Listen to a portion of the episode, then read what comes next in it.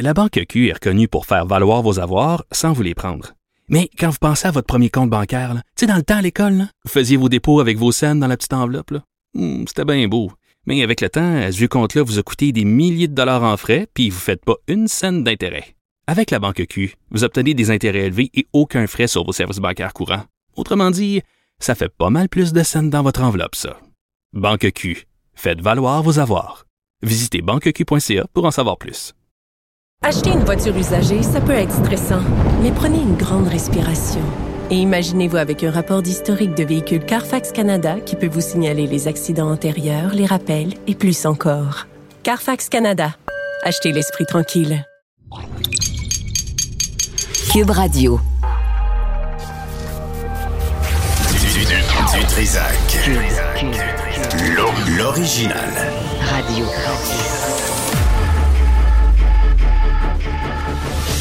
Trisac. Votre plaisir coupable. Cube Radio. Bonjour tout le monde, mardi 10 janvier 2023. 2023, j'ai 2022. Hey, attends, faut que je change ça. là. 2023, merci. Euh, Aujourd'hui à l'émission, on aura vers 13h Pascal Bérubé euh, du Parti québécois qui euh, demande à ce que le salaire minimum passe à 18 de l'heure. Peut-être une mention aussi à propos de, comment il s'appelle, Sandro Grande, euh, qui vient d'être euh, remercié du CF Montréal. Trop peu, trop tard. Euh, je pense que la réaction des gens, là, c'est vraiment, vraiment écœuré de se faire euh, cracher dessus. Euh, donc, euh, ça, c'est 13 heures. À midi, on aura, j'espère que je prononce son nom comme il faut, Robert Whitmute. Euh, qui est auteur et professeur spécialisé en droit de la personne au King's College de Londres. Et euh, il a une conférence prévue à l'Université McGill. Et il y a une poignée de crinqués, de militants qui veulent évidemment le censurer, ne pas l'entendre. Ce n'est pas un néo-nazi, ce n'est pas une chemise brune, ce n'est pas un homophobe, ce n'est rien de ça. C'est un prof qui, euh, qui est invité par le Centre sur les droits de la personne et le pluralisme juridique de la faculté de droit de l'Université McGill pour un débat sur le sexe ou le genre au Royaume-Uni et le divorce entre le LGB et T. Et là, les trans sont bien, bien, bien furieux. Donc, euh, on va... Et vraiment, j'ai lu sur son œuvre et son travail, puis je vais vous dire une chose, là, il y a matière à réflexion, il n'y a pas matière à interdiction. Euh, mais tout d'abord, euh, on a euh, Ma- Maya Vodanovic, qui est membre du comité exécutif et responsable de la concertation avec les arrondissements et de l'eau et mairesse de la Chine. Madame Vodanovic, bonjour. Bonjour, bonjour, Mais- Monsieur Dutrisac. Merci d'être avec nous. Il y a- je pense que vous avez sûrement lu l'article du Montreal Gazette. Ça a passé euh, dans le temps des fêtes. Et euh, Oui. On, apprenait que euh, depuis l'administration euh, de la mairesse Plante, euh, qui cherche à nous convaincre de ne plus utiliser nos voitures, ben, le nombre de véhicules possédés par la ville de Montréal a augmenté depuis 2017. Euh, et vous, vous êtes, vous êtes avec nous pour nous expliquer pourquoi. Oui, ben moi en fait, je suis là aussi la responsable de tout le matériel roulant de la ville là, depuis un an. Là, et je trouve ça absolument euh, extraordinaire et très palpitant parce qu'on travaille justement sur un plan de transformation de toute notre flotte. Et j'adore, d'ailleurs, j'adore Madame Goulay, Madame Linda Goulay. J'ai lu son article avec plein d'intérêt parce que finalement, quelqu'un qui s'intéresse s'intéresse à, ce que vous à faites. flotte, tu sais. Ouais, ouais. C'est- c'est- J'adore ça parce que c'est l'essence du service aux citoyens. C'est nos camions de poubelle, nos souffleuses, nos grattes pour les trottoirs, les petits bombardiers. tu sais. C'est Mm. ça. Les véhicules de la ville, c'est 8400 véhicules. Et là, il faut faire attention parce que dans le calcul, on calcule cette année les équipements. Parce qu'une tête de souffleuse, quand on achète une saleuse, quand on achète une gratte, quand on Mm. achète une citerne, ça compte comme un équipement qu'on inclut maintenant dans le véhicule parce qu'on doit les maintenir et l'entretenir. OK. Est-ce que, est-ce c'est. partie de ça. Est-ce que Oui. c'est la raison pour laquelle on, on dit que la flotte de véhicules à la ville de Montréal est passée en 2017 de 7372 à aujourd'hui 8369 Oui. parce que vous avez ajouté On a ajouté le- les équipements. Puis les équipements, il y en a 2500. Alors, euh, c'est une des raisons pour laquelle ça a été augmenté. Mais nous, dans les premières années, là, on voulait vraiment là, offrir le service aux citoyens. On voulait s'assurer que tous les arrondissements aient assez de bombardiers, que tous les arrondissements aient leur souffleuse, qu'il y ait de leur nacelle. Tu sais, nous, à la Chine, moi, je suis mairesse de la Chine, on a un camion, on a un camion d'ordures qui date de, il y a 22 ans.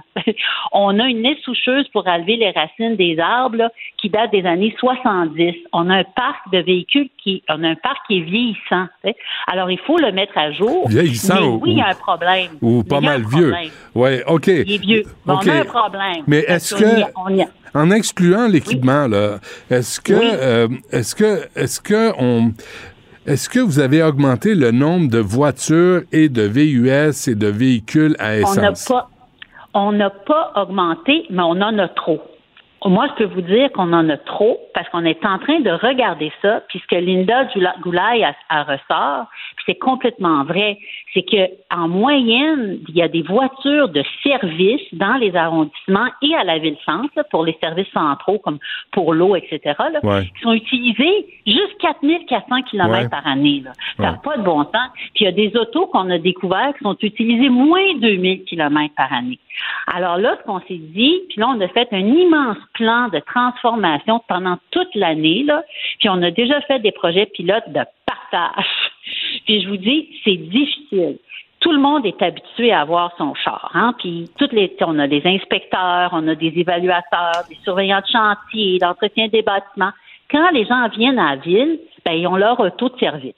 Mais là, ce qu'on va imposer, on a appelé ça la mutualisation, c'est qu'il va y avoir des pools d'auto, un peu comme auto. Puis Tout le monde va pouvoir prendre un numéro puis dire ben moi là je vais avoir besoin de, de l'auto à telle date puis telle date puis il y a eu beaucoup de résistance à ça. OK, mais comment, monde- Mme euh, Vodanovic, comment ça marche là, présentement? Là? C'est qu'il y, a- il y a des employés qui ont les clés d'un d'un véhicule qu'ils utilisent quand ils veulent?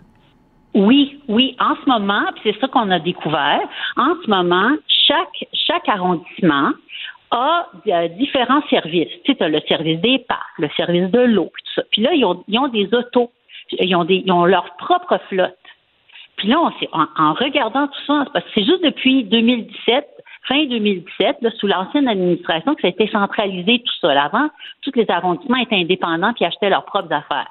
Puis là, ça a pris tout ce temps-là pour comprendre comment tous les arrondissements fonctionnent, tout ce qu'on a. On a fait un grand portrait, puis là, on découvre des choses. Moi, j'ai trouvé ça fascinant cette année là, de voir, OK, là, là, ça veut dire qu'il y a trop d'autos pour chaque service, alors on va pouvoir partager certains camions, on va pouvoir partager certaines autos. Puis, je vous donne un exemple de partage. Euh, par exemple, pendant l'hiver, on a beaucoup de camions. hein. On a 2200 camions qui, qui bombardiers là, pendant l'hiver. Ouais. 2200. tu sais. OK. Alors ça, on l'utilise pas tout en été. Alors là, en été, la ville-centre, on s'est dit, ben là, on va, nous, on va déplacer des terres contaminées. On, à la place de payer à contrat, on va le faire nous-mêmes avec nos cols bleus. là. Sais, On va utiliser notre compétence interne. Puis, coudonc, regarde, on va aller prendre la- le camion de Saint-Léonard, puis le camion de- du Sud-Ouest, puis le camion de la Chine, puis on va transporter de la terre. Puis on n'ira pas acheter de nouveaux véhicules pour le service qu'on crée parce que on l'a déjà. Ben oui. Puis ça, on peut juste le faire en ayant le portrait global. OK. Ce que vous aviez pas avant. Non. OK. Euh, là, Mme Vodanovic, euh, il y a, on, on lisait aussi dans vraiment l'article de la Gazette, le Montreal Gazette, Oui. autant que le journal me tape ses nerfs, autant que cet article-là était bien fait. Euh, on, on dit qu'à peine 6% des véhicules sont électriques ou hybrides. Encore Oui. une fois, si j'étais mauvais puis ma- malveillant, je vous dirais, vous prêchez pas par l'exemple. OK. Bon, mais là, je suis vraiment content qu'on en parle. Vous pouvez pas vous imaginer. Parce que quand on fait, nous, nos appels d'offres, ça fait depuis, tu sais, il y avait eu la pandémie, puis là, il y a la guerre en Ukraine, et il y avait, il y avait vraiment, là, il n'y a pas de véhicule sur le marché. Puis demander à n'importe qui qui veut s'acheter une auto électrique, il faut qu'il attende un an, deux ans.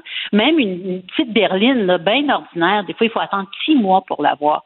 Alors nous, là, tu sais, quand la police a besoin de chars, là, on dit, on veut bien avoir tout électrique, mais il n'y en a pas sur le marché. Ils disent, bon, ça va prendre deux ans, ça va prendre trois ans.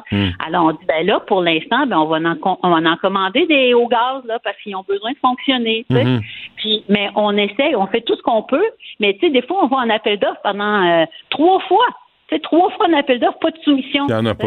Alors, il y, a- il y en a pas, puis c'est, puis on a changé nos appels d'offres puis on donne des... En tout cas, c'est- vous, vous évitez tous les Est-ce que, détails, là, mais mais... est-ce que, ouais. est-ce que des voitures électriques, des véhicules électriques, peut-être hybrides, euh, ça serait convenable pour euh, le service de police?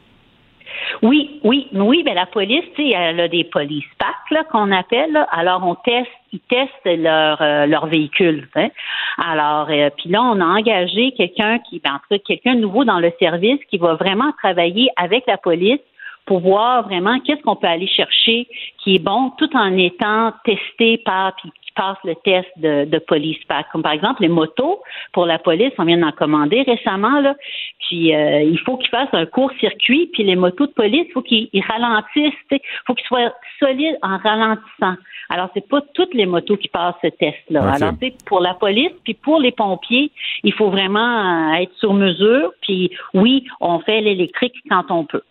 OK. L'autre question qui était dans le texte de la Gazette, c'est euh, comment, Oui. on, comment on explique que les trois arrondissements qui ont le plus grand nombre de véhicules sont ceux qui sont les plus proches des lignes de métro, c'est-à-dire Rosemont, la Petite OK. Patrie, Ville-Marie et puis le plateau Mont-Royal?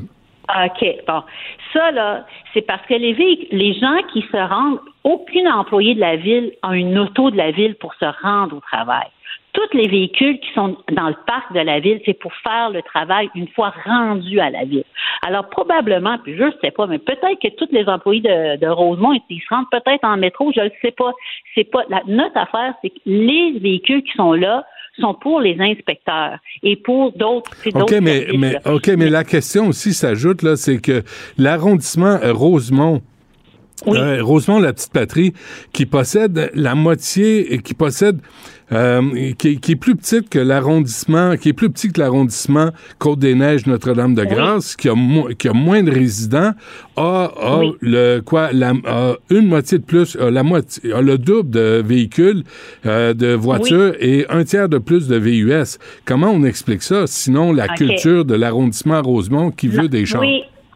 En tout cas, moi, j'ai essayé de faire la même chose que Mme Goulaire, là, parce que dans le processus de plan de transformation, j'ai regardé le nombre d'équipements de chaque arrondissement. parce que tous les arrondissements veulent avoir plus de véhicules, puis ci, puis ça. Puis là, j'ai regardé, puis j'ai essayé de comparer. C'est très difficile de comparer parce qu'il y a beaucoup de variables. Par exemple, si on fait du déneigement en régie, c'est nos cols bleus qui le font. Puis c'est 50-50. OK? Certains arrondissements, nous, à la Chine, on fait 50% en contrat, 50% en régie. Ça veut dire que notre flotte est plus petite que la salle qui a 100% en régie. Oui, puis, Verdun, tu sais. Alors, c'est difficile. Puis Rosemont, eux, font le marquage pour le sol. On le fait à l'interne. On veut vraiment développer la compétence interne.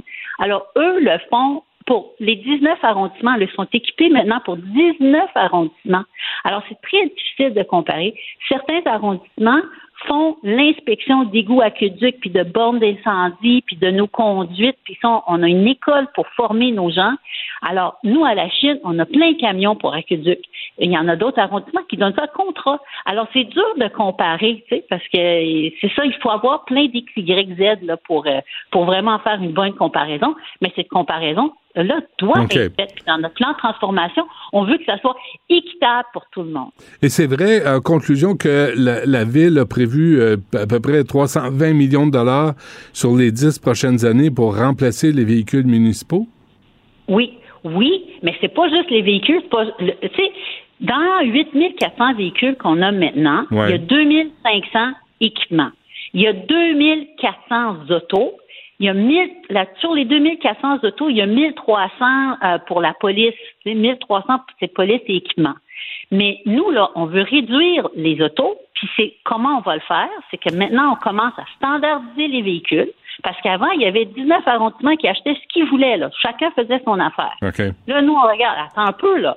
On va standardiser ça pour qu'on puisse se partager les véhicules, puis on va partager, on va faire comme, un, comme une auto. C'est déjà en train de se faire, là. On veut faire qu'il va y avoir un service dans les différents arrondissements pour, pour tous les inspecteurs qui vont pouvoir se partager les véhicules. Ça- Mais on a eu tellement de résistance à ça, là, vous pouvez pas vous imaginer. L'opposition était contre ça parce qu'ils disaient on veut conserver nos acquis puis on veut pas partager. C'est pas facile de partager là. Ah, Mais c'est là, jouet, on ouais. l'a voté, on l'a voté. OK. Donc, euh, une réelle euh, volonté de réduire le nombre de véhicules. Puis, allez-vous régler... Parce que moi, quand je vois passer les gros pick-up qui polluent de Mobilité Montréal, qui se, promènent puis qui mettent un compte de temps en temps dans leur, pick-up. Je me dis pourquoi, pourquoi vous, vous achetez ce genre de véhicule-là, super polluant, puis de toute évidence pas très performant? Oui, ben là, faut sa- faut savoir qu'on a hérité d'équipements. là. Tu sais, il y a, y a des, Ouais, non, des je comprends ça. pas ouais, c'est ça. On a hérité d'équipements, mais c'est sûr que c'est un irritant. C'est sûr qu'on le regarde. Puis d'ailleurs, ma collègue Sophie Moudra, tu sais, qui, qui est dans Ouais. le département de mobilité, elle m'en parle souvent. Là. Alors oui, on regarde ça. Puis à chaque fois qu'on change, puis qu'on change nos pratiques, on regarde à faire mieux avec ce qu'on a. Puis c'est pour ça qu'on a un plan de transformation qui va s'échelonner sur cinq ans pour changer et améliorer nos pratiques. Et d'ailleurs, on va travailler.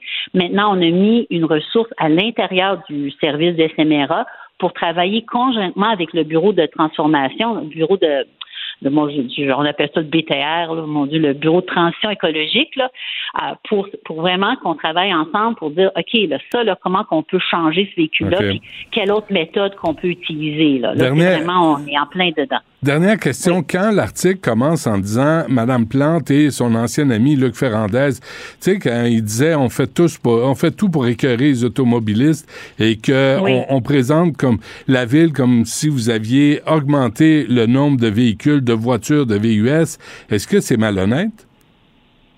Non, moi, moi, c'est pas, moi, je dirais pas, je dirais pas que, moi, je pense que c'est très difficile d'avoir les chiffres justes. Puis je vous dis, même moi qui, qui, qui, qui est là, là, je regarde les chiffres.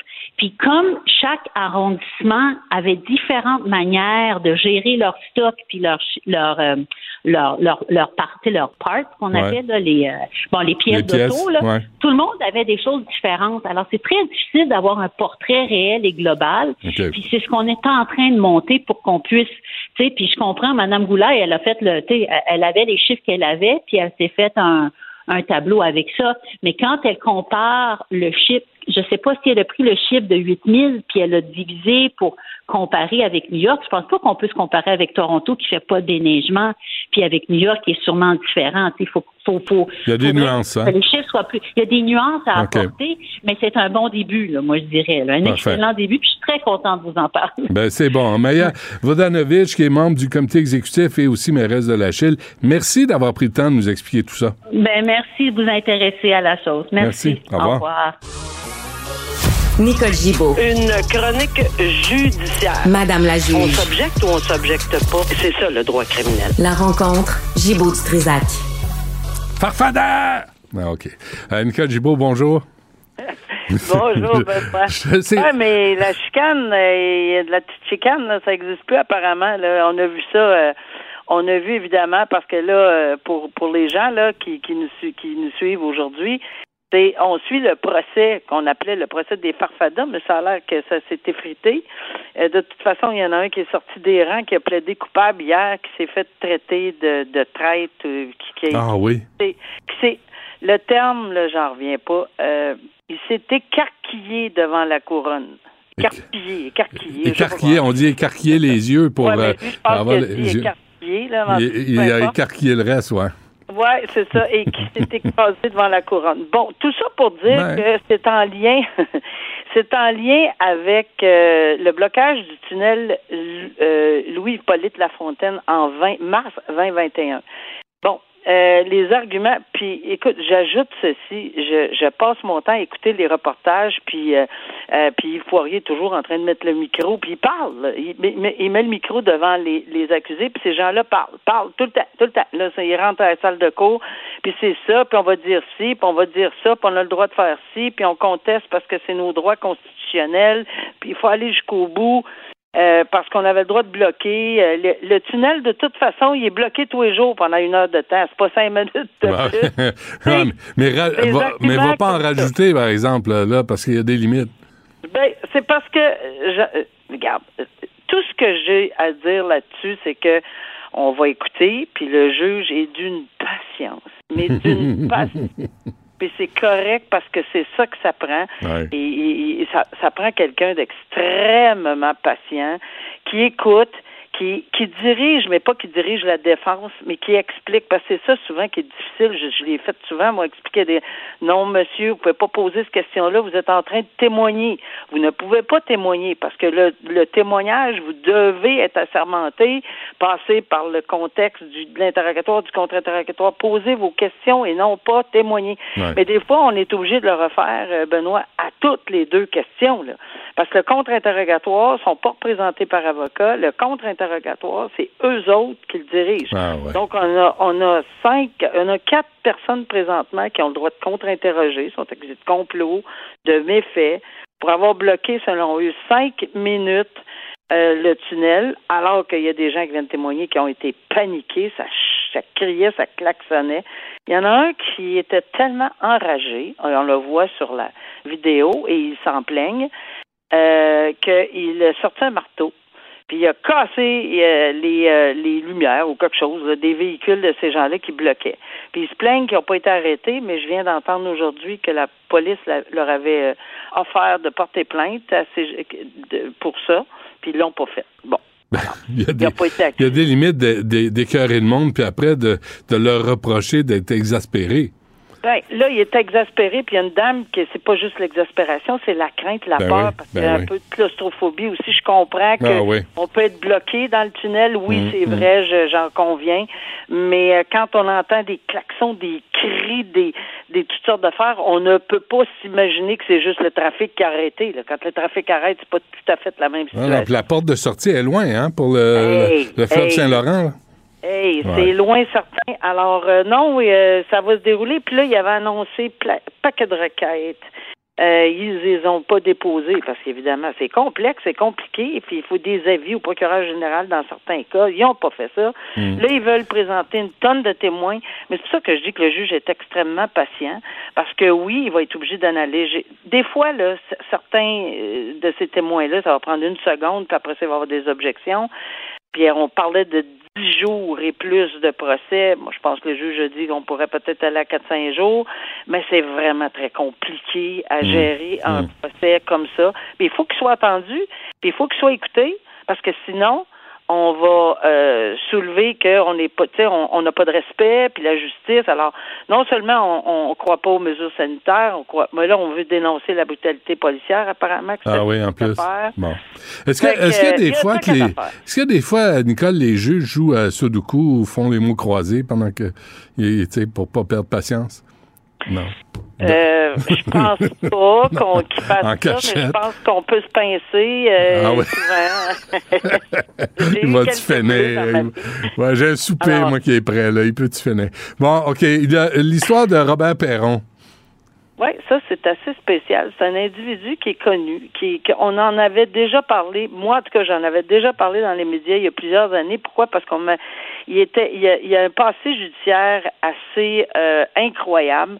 Euh, il est, tu sais, il a fait face à des accusations euh, de, de, de- des accusations en matière de pédophilie, euh, de harcèlement envers son ancienne conjointe. Il y a un dossier criminel quand même assez élevé, là, si on peut me permettre l'expression. Il a fait euh, plusieurs euh, périodes, il a plaidé coupable euh, à plusieurs euh, chefs d'accusation. Euh, ou enfin, euh, c'est ce qu'on allègue là, qu'il y a un passé judiciaire assez euh, assez important. Puis dans ce dossier-là, euh, lui veut, euh, il voulait être remis en liberté, euh, parce qu'il est encore accusé. Là, il est accusé pour une troisième fois d'harcèlement envers son- sa, conjointe, son ancienne conjointe. Il va être remis en liberté. Mais là, l'intérêt que je portais à ce dossier-là, Benoît, c'est parce qu'on va parler ici de bracelet mais on va parler de thérapie. Alors, le bracelet anti... Euh, voyons, c'est quoi le nom? Euh, pour, Rapprochement. Oui, c'est ça, anti-rapprochement. Alors, on parle du bracelet anti-rapprochement, mais on parle aussi de thérapie. Le juge dit, écoute, euh, j'ai, écoutez, j'ai pas... Le bracelet anti-rapprochement, euh, il est insuffisant pour vous empêcher des communications harcelantes. Oui, c'est vrai qu'on va vous empêcher, on va être capable de faire un périmètre de sécurité, un filet de sécurité, mais pas pour les communications harcelantes. Et euh, il n'y a aucune maison de thérapie qui l'a contacté qui veut l'avoir. Ils disent non, on veut pas l'avoir ce gars-là. Il y a trop de risques. Alors, moi, personnellement, j'ai jamais vu ça, les maisons de thérapie refusées, mais là, je pense qu'ils ont vraiment des raisons. Euh, il y a trop de problèmes. Euh, à gérer son impulsivité, puis euh, il pourra pas regagner son procès. Donc, en dedans, pendant toute la longue. Le juge dit je vous aurais remis en liberté, mais ça prend une thérapie, ça prend un bracelet d'anti-rapprochement, ça prend un paquet d'affaires, mais dans votre cas, euh, c'est non, je ne peux pas le faire. Vous êtes un individu qui, euh, qui, qui fait face à la justice, puis vous allez rester en dedans, Hmm. et il, il va revenir en cours Parfait. euh, détenu. Puis on va, on, on va protéger les enfants euh, de cette façon-là. Parfait. Euh, bon, et euh, ce- écoute, ce faux millionnaire, là, celui-là, moi, l'image qui est sur le- la page, la première page du Journal à Montréal, je me dis, est-ce qu'un vrai millionnaire porterait une petite chaînette en or quétaine de même, vraiment?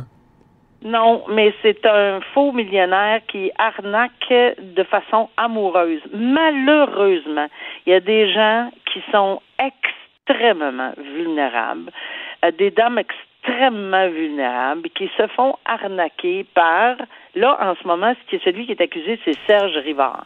Mais ils se font arnaquer par le même Serge Rivard sous Danny Langevin, Carbonneau, Gauthier, Adam Quintal, Christian Leroux, Enzo Moretti, Jean-François Savoie. Et on continue parce qu'il y en aurait probablement d'autres. Il utilise plein d'autres mots. Il est bon, là. Il est excellent dans ses, dans ses stratégies. Mais oui, quelqu'un d'allumé, pas, pas vulnérable, au, pas parce que la personne n'est pas allumée, mais qui est peut-être vulnérable au niveau sentimental, au niveau de dépendance affective ou autrement, euh, qui est dans une situation X, qui a peu, importe, il y a une tonne de raisons, il tombe là-dedans. Il tombe dans le panneau, puis il y a toujours des explications à l'explication de l'explication. J'entendais des explications qu'il a données, ben mes comptes sont gelés parce que parce que euh, j'ai un cancer ou, ou, ou, ou je peux pas faire ci parce que temporairement, juste m'avancer telle chose, tel montant. Euh, j'ai pas j'ai été obligé de prendre l'autobus, par exemple, pour arriver ici parce que non, non, pas parce que j'ai pas de voiture, mais c'est parce qu'on m'a enlevé mes permis parce que je suis en traitement de cancer. Il y a toujours des explications. C'est sûr que quand on fouille les explications, Benoît, c'est ça qui va être dévoilé là, pour le procès, là, dans le procès. Euh, c'est- sûr ça tient pas la route. Là. Mais tu sais, il y a énormément d'antécédents de fraude, là, 2015, 2016, 2019, 2020, 2022. Alors, dans ces circonstances-là, euh, il y a plusieurs personnes qui se sont fait arnaquer. Puis moi, je suis convaincu qu'il y en a d'autres, beaucoup plus que ça mais qu'on n'a pas encore vu les noms, mais à, à publier son visage, à publier ses- les noms qu'il utilisait, euh, peut-être qu'on va arriver. Puis là, j'espère qu'une fois pour toutes, on va songer, s'il est trouvé coupable, évidemment, parce qu'on connaît la présomption d'innocence, puis on va voir ce qui va arriver. Mais s'il est trouvé coupable, il faut faire attention. Là. On a quand Ben oui. même quelqu'un qui a énormément d'antécédents. Mais, mais quel dommage, hein? Quel talent à gaspiller parce que les Incroyable. producteurs, les producteurs de films cherchent des scénaristes comme ça qui Ben ont oui. autant d'imagination. Auraient en pu. fait sur Netflix. Ben oui, il aurait pu euh, mettre ça à contribution de façon légale. mais regarde. Euh, Nicole Gibault, merci. On se reparle demain. À demain. Bye-bye. La Banque Q est reconnue pour faire valoir vos avoirs sans vous les prendre. Mais quand vous pensez à votre premier compte bancaire, tu sais, dans le temps à l'école, vous faisiez vos dépôts avec vos scènes dans la petite enveloppe. Hmm, C'était bien beau. Mais avec le temps, ce vieux compte-là vous a coûté des milliers de dollars en frais, puis vous ne faites pas une scène d'intérêt. Avec la Banque Q, vous obtenez des intérêts élevés et aucun frais sur vos services bancaires courants. Autrement dit, ça fait pas mal plus de scènes dans votre enveloppe, ça. Banque Q. Faites valoir vos avoirs. Visitez banqueq.ca pour en savoir plus. Acheter une voiture usagée sans connaître son historique, ça peut être stressant. Mais prenez une pause. Et procurez-vous un rapport d'historique de véhicule Carfax Canada pour vous éviter du stress inutile. Carfax Canada. Achetez l'esprit tranquille. Rejoignez Benoît Dutrisac en temps réel par courriel. Dutrisac à commercialcube.radio. Je vais essayer de t'aider. Conoscopie, la comédie musicale. Benoît Dutrisac. M'en occupe, Richard. Ben Mets ton doigt sur la borne négative. J'ai je- rien à cacher, moi, je suis transparent. Ouais. Richard Martineau. Il devrait prendre euh, exemple sur toi. La rencontre. Moi, le seul endroit où je suis pas d'accord avec toi, là, c'est les cirques. Moi, j'étais prête, là. Mais comment te régler mon problème? En étant gentil, La rencontre Martineau Dutrisac. je m'attends à y coucher sur ton testament. Non. Bon, Richard, euh, bonjour, comment vas-tu? Eh bien, ça va tout super bien. C'est pourquoi? Parce que c'est aujourd'hui, c'est aujourd'hui qui est disponible euh, les mémoires du Prince Harry. Ah, c'est pour ça que t'es. Et, et je suis content. Écoute, euh, Florence est allée voir, là. Chez Amazon, c'est 35 pièces et chez Renaud Bré, 47,95 pour un livre, c'est quand même 47,95. Mais il a besoin d'argent. Amazon, mais es-tu en français? Il a besoin 35 d'argent. Ben oui, aidez-le. Hey, sais-tu ce que je me suis dit? Au début, je me disais, arrête, achetez pas ça. Ben, Là, j'ai, cette nuit, là, je me suis réveillé, je me suis dit, ben non. Au contraire, achetez le livre de Harry pour qu'il nous calisse patience. Mais non, il va avoir un deuxième livre après, si, si. Puis il va avoir un film. Non, non, la Avec- deal, le deal, on te l'achète, puis après, ferme ta gueule, puis va travailler, puis trouve un sens à ta vie, puis arrête de nous faire chier. As-tu, avec as-tu regardé l'entrevue avec. Anderson Cooper? Oui. Hein? C'était complaisant. C'était des balles molles lancées dans le plein milieu du Incroyable. bat, J'ai- esprit. C'est épouvantable. j'ai dit ça hier. Je dis, Prince, euh, Prince Harry, il veut se faire appeler Prince. Il Ben veut pas faire la job, mais il veut les privilèges. Il a changé sa famille de parvenus pour des amis parvenus. Anderson Cooper en haut de la liste. Oui. Quelle merdique. Incroyable. Hey, la part de à quoi- 60 Minutes. Et là, tu sais, tu lui demandes Pen- pourquoi vous lâchez pas votre titre? Parce qu'il est Ben duc oui, de quelque chose. ah. Il dit qu'est-ce que ça donnerait? Pense à l'autre question. Oui, Il euh, dit, voyons donc, attends une minute, je m'excuse. Quand quelqu'un te répond qu'est-ce Ben que ça donnerait, ben, je vais te le Je dire, moi, qu'est-ce que ça donnerait? Les, les citoyens de Cornouailles arrêteraient de payer tes frais, ma grosse guidoune. C'est ça que ça changerait. Ah non, c'était épouvantable. Un sloppy Ah ouais, blowjob. non.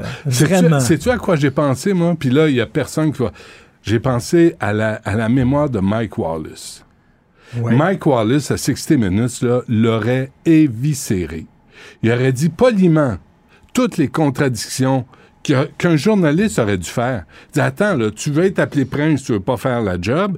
Tu veux le- un Non, mais- respect de ta vie privée, mais tu t'étales comme une guidonne au grand jour. Mais visiblement, Harry a dit on va accepter pas lui, mais sa gang. On va accepter l'entrevue si vous parlez pas de ça, de ça, de ça, ça. de ça. Fait que les autres ça. ils ont tout accepté. Ils ont tout accepté. C'était une info pub. on le sait, on le sait, sa mère est décédée dans des circonstances vraiment tragiques. On sait ça, on a de la compassion, mais à un moment donné, lui, il s'en fait un capital pour faire de l'argent, pour parce qu'il y a une maladie mentale, c'est clair. Puis il dit, a euh, je j'aimerais ça, tout ce que je veux, c'est que la famille redevienne comme avant. Ben, Christy, règle tes affaires avec eux autres, règle pas ça En à la privé, télévision. Ah, règle ça en Ben privé. Règle pas ça sur la place publique si tu veux que ça se règle. C'est ridicule. Pierre Fitzgibbon a écrit un message sur Sophie Brochu. Je vais te le lire parce Ouais. que ça prend le ton. Ça prend le ton. Merci, Sophie Brochu. Tu es une leader naturelle et dynamique, une inspiration pour plusieurs. Merci pour ta contribution au secteur public. Je suis certain que tu continueras d'influencer et de tracer la voie pour de nombreux décideurs de demain. Esprit, on dirait un père qui parle à une petite fille. Là. Mm, Tu mm, mm. Un conférencier, euh, tu de, du, de, de, de l'avenir est à ta portée. Merci, Sophie Brochu. Ben oui. Et euh, Sophie tu, tu Brochu, vas pouvoir là. décrocher les étoiles. Oui, avec ton compte de banque. Ce- le, le syndrome Thierry Vandal. Moi, ça, j'ai jamais digéré ça. De 2005 à 2015, Thierry Vandal est le président d'Hydro-Québec. Et, sauf erreur, mais à quelques piastres près, on lui donne depuis, chaque année, une pension de 495 000 Encore? qui peut être indexée. Encore? Ouais. C'est Éric quoi, Martel jusqu'à mort, jusqu'à mort sans suite? Jusqu'à temps, jusqu'à temps que la veuve meure, puis que les enfants meurent, puis le chien meurt, le chat meurt, la souris meurt. là, il dit qu'est-ce qu'il n'y a plus personne à qui je peux envoyer un Au chèque. fromage. Ça s'arrête là. Oui. Euh, Éric Martel a quitté Hydro-Québec pour aller à Bombardier. Éric Martel aussi est parti avec un petit peu de sous. Attends une minute. Sophie Brochu est une femme intègre. Je suis sûr qu'elle va dire, elle va dire, étant donné que c'est moi qui ai mis un terme à mon mandat avant la fin du mandat, je refuse Hmm. Écoute toute prime de départ. Je suis convaincu qu'elle va Je- dire ça. Voyons. Je vais te ramener à la réalité. En 2021, un article dans le Journal Montréal, mais je l'ai lu ailleurs. Il n'est pas question pour la patronne d'Hydro-Québec, Sophie Brochu, de démissionner du conseil d'administration de la Banque de Montréal, car, selon elle, il n'y a pas de conflit d'intérêt entre, entre ces différents rôles. Et je la cite. Quand on m'a appelé pour prendre la direction d'Hydro-Québec, je siégeais au conseil de CGI, de Bell Canada et de la BMO. Et je faisais, avec ces trois, pas mal plus d'argent qu'avec la paye d'Hydro. Si je voulais faire des sous, je ne dirigerais pas Hydro-Québec. On braillera pas vraiment sur son sort. Reste que Fitzgibbon, il a eu sa peau. C'est qui, qui qui mène? C'est qui qui mène? C'est-tu toi, Sophie, ou c'est moi? C'est moi. C'est ça était quoi le- le- l'erreur de Sophie Brochu? De ne pas inviter M. Fitzgibbon à la chasse aux faisans. En faisant. C'est ça. Fais-toi-en un ami. Des- des- Parce que si t'es pas ami avec lui, t'es son ennemi. Et Gilles Proux me disait tantôt, c'est qui le premier ministre du Québec? C'est Pierre Fitzgibbon. C'est lui qui dirige. C'est l'économie. L'économie, c'est important. Ça dirige l'immigration, ça Ouais. dirige la langue. Tout doit être soumis à l'économie. Tout doit... Tous les autres ministres doivent s'agenouiller à l'hôtel de l'économie. Ouais. Et là, c'est Fitzgibbon, super Fitzgibbon, qui a dit, toi, tu vas me dire quoi faire? Toi, tu veux ton indépendance? Non, non, non, Qui- non, non, et non, qui d'autre doit s'agenouiller? Non, non, non. La commissaire à l'éthique. Achalez-moi pas. Parce que je vais m'en aller. Six enquêtes à l'éthique et il a dit il y en aura d'autres. Il y en aura d'autres, Il y en aura d'autres. Ben oui, parce que c'est pas ajusté à la vie Puis moderne. pose-lui pas de questions et critique-le pas parce qu'il fait partie des dieux de l'Olympe. Et Ouais. toi, pauvre terrien, pauvre petit terrien, Mm. tu ne peux pas regarder, euh, tutoyer les dieux de l'Olympe. Mhm. Voilà. Non, c'est dommage parce qu'au début, je me disais, si on veut des ministres efficaces, euh, c'est sûr qu'ils ont des connexions avec des gens d'affaires. Ouais. C'est sûr qu'ils ont des réseaux. Fait que là, la commissaire à l'éthique a un rôle prépondérant à jouer. C'est de surveiller s'il n'y a pas de retour d'ascenseur, s'il n'y a pas de favoritisme. Mais regarde, je reviens avec McKenzie, là qui a eu euh, 80 millions pour, euh, du gouvernement fédéral euh, pour gérer pour gérer l'immigration. Ça va tu vois, bien. et tu vois Trudeau avec le gros le gros hog là, il enlace Dominic Barton avant de l'envoyer ambassadeur en Chine et là ça faisait pas son affaire, il est revenu un an plus tard puis il est devenu PDG de Rio Tinto. Mais c'est tout le temps, partout pareil, ils couchent tout avec. Les politiciens ont toujours des ascenseurs à retourner. C'est clair. Mais là, Ben il est censé avoir un chien de garde là-dedans. Et Fitzgibbon, lui, il dit J'en veux pas de chien de garde, il n'y en aura pas, je vais faire ce que je veux. Puis si j'ai des retours d'ascenseur à faire, je vais les faire. Et François quand même. Legault a dit on est chanceux au Québec d'avoir quelqu'un comme Fitzgibbon. C'est vrai que c'est- vrai que c'est un bon ministre de l'économie, je pense, mais il emmène extrêmement dire, large. ben, mais- Écoute, vraiment. et- il y a des règles à suivre. Puis il y a des règles à respecter. Puis si tu veux pas les respecter, change-les. C'est pour les humbles terriens et les humbles mortels, Ben. Ah, les règles. C'est ouais. pas pour les habitants de l'Olympe. Bon.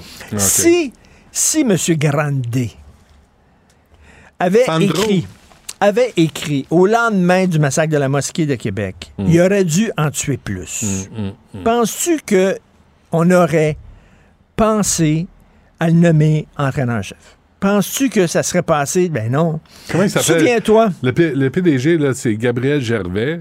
On l'a pas entendu. Joey Saputo, on l'a pas entendu. Et ces deux-là... Là, ils ont écrit, là, ils ont, ils ont- ils ont Ah, écrit, trop tard, trop peu, trop tard. Trop peu, trop tard. Euh, Richard Henry Bain, là, pour euh, M. Grandet, là, cet imbécile de service, a tué Denis Blanchette et a gravement blessé Dave Courage. Ce, Et ce si, son, là, arme, il si pourrait- son arme à feu ne s'était pas Euh, C'est un enrayée, carnage. Un bain de C'est sang. un carnage. Un bain de sang. Ouais. Et, et- et la direction du CF Montréal s'est dit Ah, ils vont l'oublier, c'est pas grave. Mais les Grandet, là, il- de toute façon, c'est le club école, là, tu sais, loin, mais on va y faire un chèque pareil. Comment tu peux faire un chèque dans une ville où tu as eu ce genre d'attentat envers la première ministre du Québec? Ces propos contre des souverainistes. Et je comprends pas, Richard, que les gens soient pas plus en tabarnak, puis qu'ils se disent pas, savez-vous quoi, prochaines élections, là, Parti québécois. Je vais y aller au Parti québécois. Je vais voter au Parti québécois. Je vais me présenter on, pour on le est Parti des bonnes québécois. pâtes, nous autres. Tu peux nous gifler, tu peux nous insulter, Te tu peux nous traiter dessus. de tous les noms, puis on fait rien. Pierre Falardeau disait à un moment donné, il faut que tu réagisses. Les gens vont continuer à te fesser dessus, mais ils vont t'appeler monsieur. Ouais, ouais. Ils vont t'appeler monsieur, mais même pas nous autres. C'est quand, ouais, ben, pourquoi, pourquoi il n'a pas hésité? Deux minutes, le monsieur Gervais, à l'embaucher, lui, parce qu'il s'est dit, ben, regarde, les Québécois, ils n'ont pas de mémoire. Hey, euh, voilà. quoi? On a le modèle avec le Montreal Canadiens, là, tu sais, qui se contrefiche de nous autres. Ils ont perdu 4-0 hier. Moi, là, il y a des gens qui m'invitent à aller au hockey. J'y vais pas. C'est pas intéressant. Puis il y a quoi? Il y a un Québécois et demi. Il y a Drouin qui joue, puis euh, le Montembeau qui est dans les buts. À part ça, là, c'est tous des anglos. Mais c'est ça le traitement qu'on a à Montréal et au Québec. Et là, t'as tous les gnagnans qui vont dire, ben, moi, je veux une équipe qui gagne. Je veux une équipe qui gagne. Ça me dérange pas si c'est pas les francophones. Ben, c'est ça. T'as une gang de Ben, petits ouais. jambons anglophones qui perdent. Et on n'est même pas capable de s'identifier à, à eux. Et t'as le club de soccer qui engage un, un, un, un québécophobe qui vomit sur les souverainistes et qui applaudit un attentat contre, Et les gens qui disent la langue, c'est pas important là, pour le hockey. là. Tant qu'à perdre, pourquoi on perd pas en français? Tant qu'à perdre. Ben de oui. toute façon, on perd. Ben, au moins. Que, pardon en français, Puis au quand moins. tu leur dis, hey, vous êtes des jambons, ils comprennent. Tu sais, sur la, la- ça, Richard, je veux Your big hams. Your big hams. Big Hams. Je veux que tu regardes ça. Ça, c'est la tête d'un séducteur. Avec sa chaînette en or euh, à, à rabais, là. Mesdames, si vous, si vous voyez un homme s'approcher de vous, vous séduire, puis il y a une petite chaînette en or cheap, là, dites-vous que c'est pas vrai. Attends une minute. Souviens-toi de Zébulon. Qu'est-ce qu'il disait? Hmm? Les femmes préfèrent les machos. Les Gino. Les Gino, Ouais. les Camaros, Gino. les machos, les Gino, les Camaros. Bon, on C'est ça. Fait que lui, lui il pogne là, avec ça. Là. Mais pas des Martineaux. C'est ça. Salut, Richard. La Banque Q est reconnue pour faire valoir vos avoirs sans vous les prendre. Mais quand vous pensez à votre premier compte bancaire, tu sais, dans le temps à l'école, vous faisiez vos dépôts avec vos scènes dans la petite enveloppe. Hmm, C'était bien beau. Mais avec le temps, ce vieux compte-là vous a coûté des milliers de dollars en frais, puis vous ne faites pas une scène d'intérêt. Avec la Banque Q, vous obtenez des intérêts élevés et aucun frais sur vos services bancaires courants. Autrement dit, ça fait pas mal plus de scènes dans votre enveloppe, ça. Banque Q. Faites valoir vos avoirs. Visitez banqueq.ca pour en savoir plus. Acheter une voiture usagée sans connaître son historique, ça peut être stressant. Mais prenez une pause. Et procurez-vous un rapport d'historique de véhicule Carfax Canada pour vous éviter du stress inutile. Carfax Canada. Achetez l'esprit tranquille. Du Trisac. Il n'a peur de rien, sauf peut-être des qu'on orange. Alain Pronkin est avec nous pour faire le tour des actualités religieuses. Monsieur Pronkin, bonjour. Bonjour Benoît. On est, euh, on est quoi, le 10 aujourd'hui, le 11? Quelle date qu'on est? Le 10 euh, janvier? Essaye le 10 janvier. 10 Ouais, janvier. le 10 janvier. Euh, C'était le 15 janvier que ça s'est produit, hein, ce carnage à Charlie Hebdo. Euh, je me souviens plus si c'est le 15 ou le 4 janvier, mais c'est 2015. Ça, c'est certain, c'est l'année, c'est 2015. Euh, 7 janvier, c'est exactement Le 7 janvier, ouais, OK. 2015. Euh, fait qu'on est à 8 ans, à peu près jour pour jour, euh, du carnage qu'il y avait eu. Il y avait eu 12 morts à ce, ce moment-là. Euh, ce qui était arrivé, pour restituer nos auditeurs, en 2012, Charlie Hebdo avait fait des caricatures du prophète et les gens avaient contesté dans plusieurs pays demain. Ouais. Ah et plusieurs, il y avait eu plusieurs manifestations par le monde. Et finalement, ça a abouti trois ans plus tard au carnage qu'on connaît euh, chez Charlie Hebdo. Eh bien, Charlie Hebdo a dit, écoutez, nous, on veut être en- on veut supporter les femmes en Iran. Donc, ce qu'on fait, et ça, ils ont mis ça au début décembre, ils ont dit, on fait une caricature euh, un concours de caricature. Donc, tout le monde, envoyez-nous des caricatures du mullah, des mullahs qui sont là actuellement, des dirigeants en Iran. Et ils ont publié. ils ont publié pour les huit ans du carnage qu'il y a eu à Charlie Hebdo. Comme on dit, eux, ils ne se censurent pas. Puis on dit, nous, on dénonce. Et ils ont dit, on fait ça en support aux femmes. Et ce que ça a donné, évidemment, ils ont mis des caricatures. Les caricatures sont assez crues, là, Benoît. C'est vraiment de la caricature. Il y en a des très Même drôles, Benoît. XVI, Ouais, même Benoît XVI, qui est mort malheureusement récemment, il, il- il- il- il est dans ces caricatures-là. Et là, évidemment, ça a recommencé. Le Hezbollah au Liban a dit parfait, ils ont manifesté, ils dénoncent la France. En Iran, évidemment, il y a eu des manifestations. On a fermé, je pense, un centre ou deux français. Et là, c'est parti. Je ne sais pas si ça va rester calme ou ça va dégénérer. Pour des dessins. Mais on est déjà. Pour des dessins. Oui, des, des dessins. les débiles, les débiles sont vexés par des dessins. Oui, et des dessins de dirigeants. Imagine, nous autres, tous nos politiciens, comment est-ce qu'ils se font caricaturer dans une année, ça fait peur. Il y en a qui sont de mauvais goût, d'autres Ouais. qui sont de bon goût. Ça, mais Souviens-toi, souviens-toi là, l'an passé, là, la caricature où on- un chien pissait sur René Lévesque. Personne, personne n'est allé casser les vides euh, du Montreal Gazette. Là. Jamais. Jamais. Parce, mais on va critiquer. On va, on- Ah, ça, peut c'est ne- correct. Ah critiquer. on peut ne pas être faire. Mais on n'a pas à aller briser rien pour ça. Ben. Et là, c'est- recommencé. On a brûlé, évidemment, des drapeaux de la France. Donc, pour Charlie Hebdo, il n'arrête pas. Et il supporte les femmes en Iran. Puis je pense que c'est une façon euh, assez que valable pour supporter les femmes en. Iran, puis tout ce qui Ouais. se passe en Iran. Puis en Iran, ils s'en passent. Il y a une autre nouvelle sur l'Iran. Mais es-tu, attends, attends, la, la question se pose, Alain, là, es-tu vraiment Charlie? Tu sais, il y en a 12 qui sont morts parce que des débiles Ouais. ont été vexés par des bonhommes, des dessins. Alors, est-ce Oui. qu'aujourd'hui, euh, parce que moi, j'ai vu des, des, des, des imbéciles critiquer Charlie Hebdo puis dire, ben Oui. là, vous provoquez les terroristes au lieu de blâmer ceux qui ont recours à la violence. Oui, et, et- quand tu regardes ce qui se passe en Iran, tu dis ça n'a pas de sens au niveau que les femmes sont obligées de porter pratiquement, le, le- sont obligées de porter le voile, sont obligées de porter le chadar, et les gens disent ah ben je suis, je supporte les femmes iraniennes, mais quelle Ah ouais. est l'action concrète? Ça, c'est une action concrète de dire on fait des dessins du régime totalitaire qui est là-bas, et on, C'est pas des grenades, c'est pas des grenades, c'est pas des attentats, c'est pas personne se fait poignarder, c'est des dessins. Et, je, et Dessins. même ça, c'est trop pour ces espèces de cerveaux lessivés, Oui. con- conditionnés à l'intégrisme religieux. C'est incroyable. Ouais, c'est incroyable. Mais ça, il fallait le souligner. On, mais là, on parle de l'islam chiite. Donc, actuellement, ce qu'on a, c'est les musulmans chiites, tant au Liban, tant évidemment en Iran, qui contestent et qui demandent des sanctions contre la France. Ben ouais. On va en demander des sanctions contre les cinglés. Euh, dans ce temps, pendant ce temps, Vladimir. Oui, Vladimir Poutine, ben, c'est quand même spécial. Il a, il a annoncé, ben, il faut dire que le patriarche de l'Église orthodoxe avait annoncé, on va faire une trêve pour la Noël. La Noël, chez les orthodoxes, c'est un petit peu plus tard. C'est au du 5 au 7 janvier. Donc, c'était en fin de semaine. Donc, on va dire, on va faire un cessez-le-feu. Le cessez-le-feu n'a jamais eu lieu. Mm. On a continué à bombarder.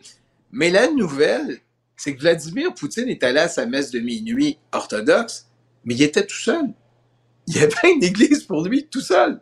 Ah, ouais. Imagine, Benoît, tu t'en vas à une messe de minuit, t'es tout seul. Puis, non, mais l'autre- question, Alain, qu'on doit se poser, c'est euh, le, le prêtre à l'Église, orthodoxe, là, je sais pas comment tu l'appelles, là, mais Ouais. euh, Le lui, pape. Le pape. Puis- le pape, lui, Oui, là, puis- sa conscience, là, ne l'amène pas à dire à Vladimir, toi, tu as tué des milliers de personnes, tu as provoqué la pauvreté, la douleur, la souffrance dehors, asti, de, de l'Église. Non. Oui, mais le, le patriarche Cyril, le fameux pope en chef, Ouais. c'est un ancien du KGB. Oublié cette donnée-là, Benoît. C'est un ancien du KGB. Ah, puis il est allé prier. comment est-ce que ça- Puis c'est un oligarque. En plus, c'est un oligarque. Mais il a offert ses sympathies ou des Quel- euh, ses condoléances, pardon, à Benoît XVI. Mais c'est un oligarque qui est interdit de séjour au Canada parce que c'est un oligarque. Mais faut pas oublier cette donnée-là. Des oui. KGB. Ben oui, Ouais, tout ouais, est faux. Tu nommes quelqu'un. Ben oui. Tout, est, faux, tout est faux. Là, les vœux de, de- du nouvel an de Vladimir Poutine, c'était euh, devant des figurants, d'ailleurs, là, on a vu ça? Oui. Mais imagine, t'es tout seul à ta messe de minuit, Benoît. Ça Ouais. va pas bien, là. Nouvelle, nouvelle importante, Alain, là, euh, je suis content que tu la couvres. Il y a deux nouveaux condamnés à mort pendus en Iran. là. Oui, et, et c'est des jeunes, on parle de gars de- dans la vingtaine Des jeunes. qui ont fait, évidemment, on appuie euh, le, le mouvement de résistance des Iraniens, et là, on les accuse, à tort d'après moi, parce que les procès sont très, les procès sont très expéditifs, on parle de procès en deux semaines, là. On les accuse de quoi? D'avoir tué un policier qui est en devoir, directement ou indirectement, mais ils sont accusés, semble-t-il, qu'ils ont passé aux aveux, c'est ce qu'on dit, et ils ont été pendus. Il y a même un de ces deux gars-là qui a dit tout simplement à son père, ne dis pas à ma mère, à, à ma mère que je vais être pendu. Ne lui dis pas. Puis il il a été euh, pendu.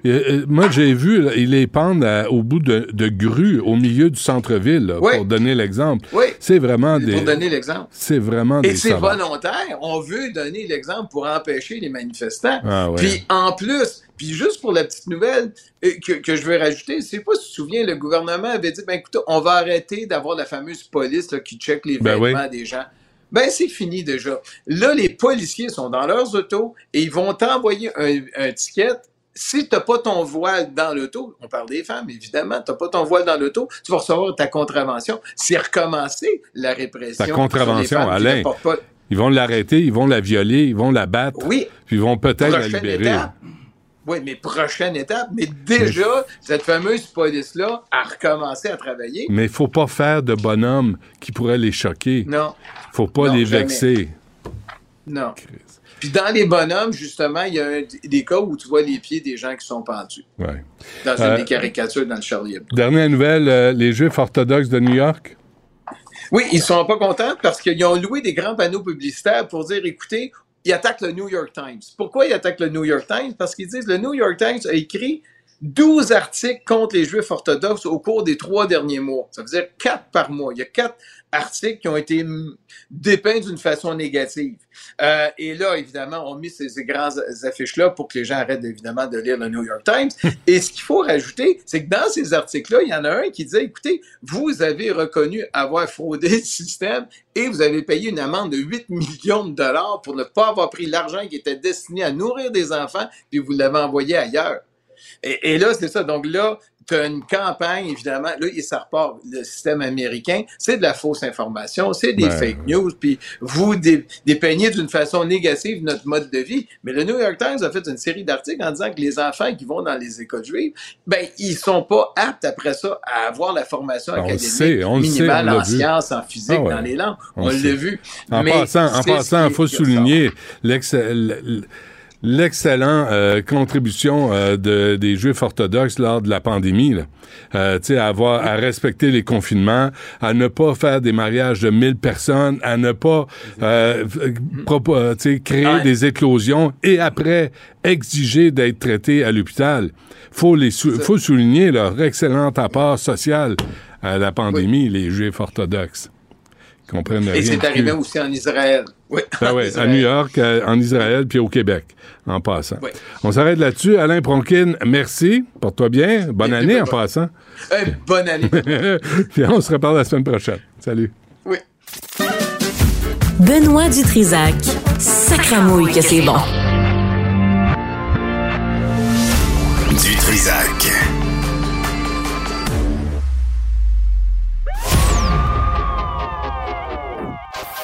Maxime Delan. Déjà un premier événement violent. Journaliste à l'agence QMI. Ça porte tout à fait la signature du crime organisé. Les faits divers avec Maxime Delan. Avec Maxime Delan. Max, bonjour. Salut Benoît. Bon, euh, quoi? Alain Pronkin parlait des, euh, des jeunes pendus en Iran. Oui. Je veux juste te dire qu'au Québec, il y a encore des gens tu sais, qui ont participé aux manifestations anti-mesures sanitaires, tu sais, qui continuent de dire qu'on est dans une tyrannie ici, puis qu'on vit en dictature. puis Oui, c'est vrai. C'est vrai. Faudrait leur euh, faire un- une visite guidée, hein? C'est épouvantable ce qui se passe en Ouais. Épouvantable. ouais. Euh, une école évacuée à Repentigny pendant ce temps? Dans les derniers mois, Benoît, on a beaucoup parlé des écoles secondaires euh, qui étaient évacuées en raison de menaces et réseaux sociaux. Aujourd'hui, c'est pas ça.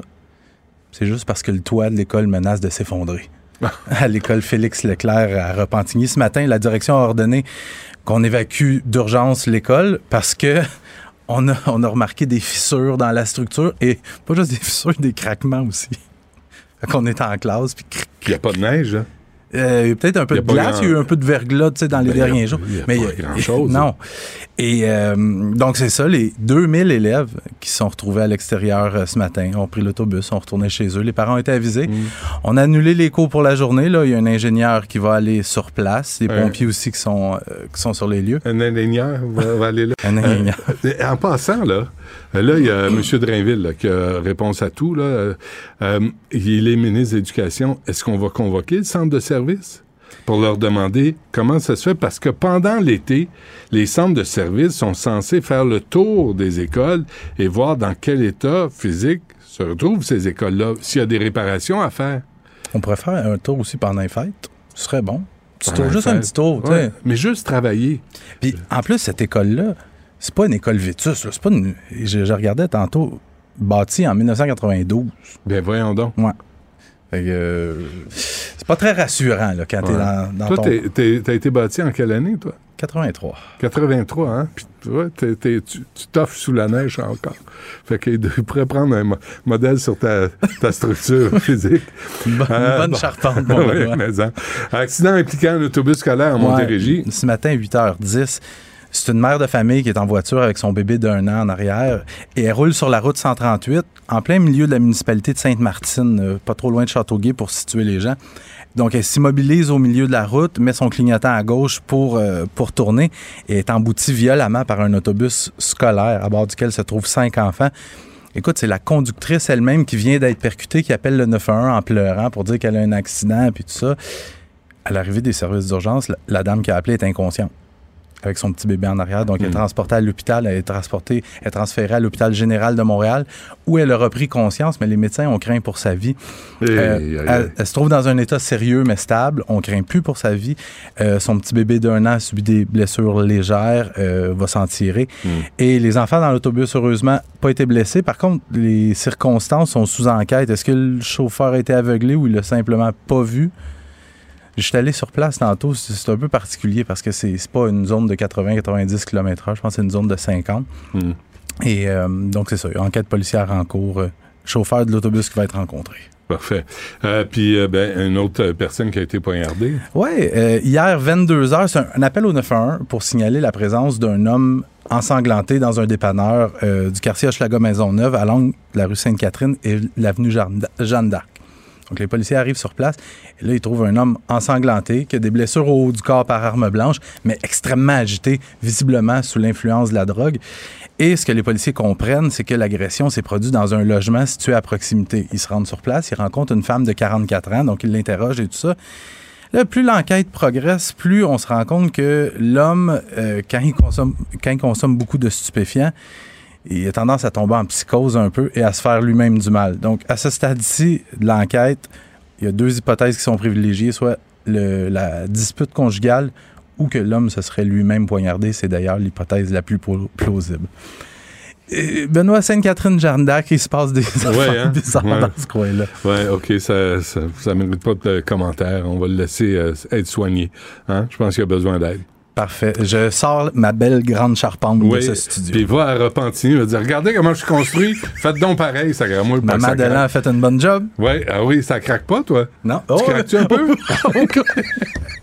Des fois, tu craques, hein? Pas juste des fois. Ah, je t'en prie.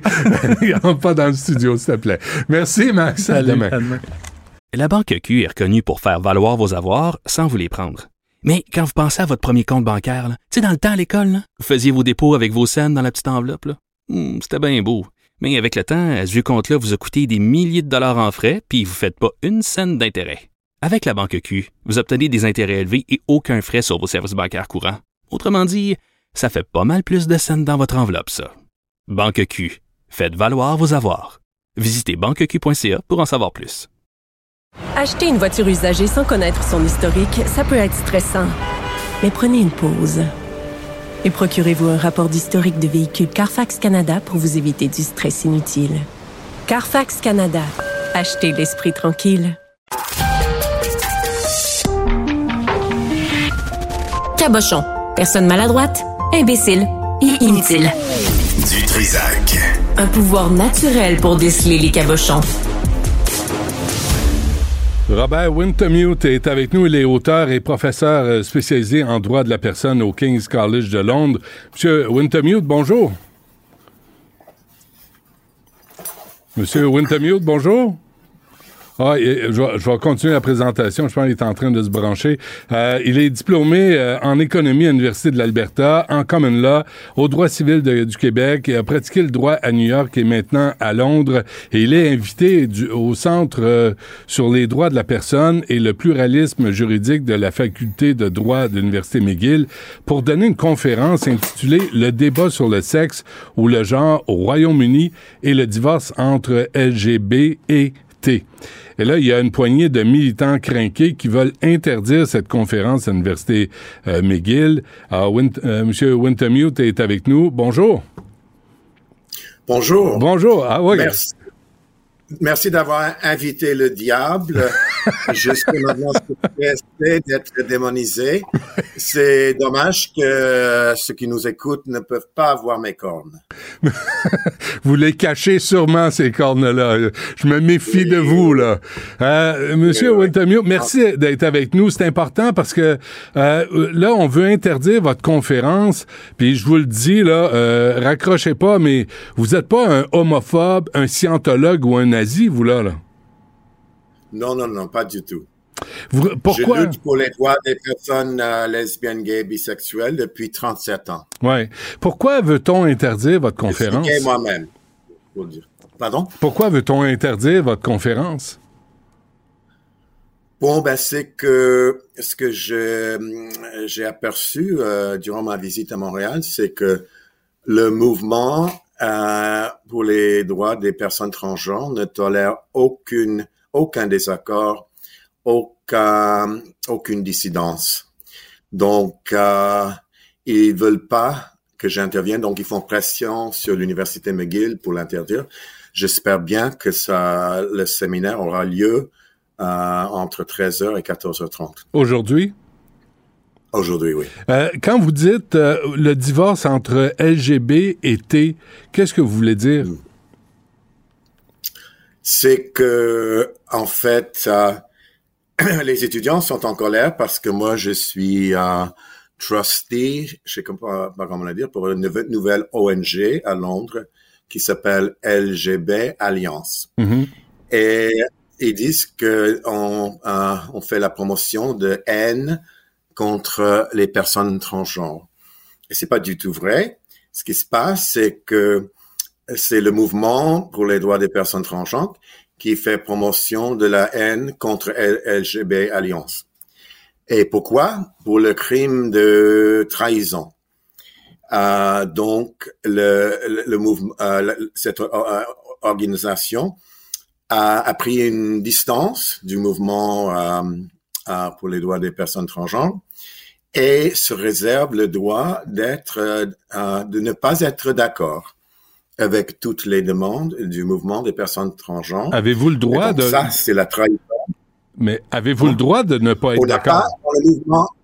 Non, dans le mouvement LGBT, on n'a pas le droit de ne pas être d'accord avec toutes les revendications hmm. des personnes transgenres. C'est interdit, c'est un c'est la trahison. Bon, Monsieur Wintermute, on va. J'ai besoin que vous m'expliquiez quels sont les principes. Je ne sais même pas comment le prononcer. Le Yoji Karta. Principe des, euh, en fait, c'est euh, George Carta qui disent. George Carta. OK. Quels sont les principes? Vous êtes, vous êtes, signataire de ces, de ces principes. Expliquez-nous en gros ce que ça signifie. Ben, ça a été euh, un effort pour euh, expliquer ce que, ce que, ce que exige euh, le droit international des droits humains en matière d'orientation sexuelle et identité de genre. Il y a une première édition en 2007. Moi, j'ai signé cette version-là. Mm. Une deuxième euh, version dix ans plus tard, en 2017. On m'a pas demandé de participer. Et euh, je dirais à, à 95 euh, les, euh, les principes sont corrects euh, et il n'y a rien de mal. Mais en, en ce qui concerne le changement de sexe juridique, ils vont trop loin.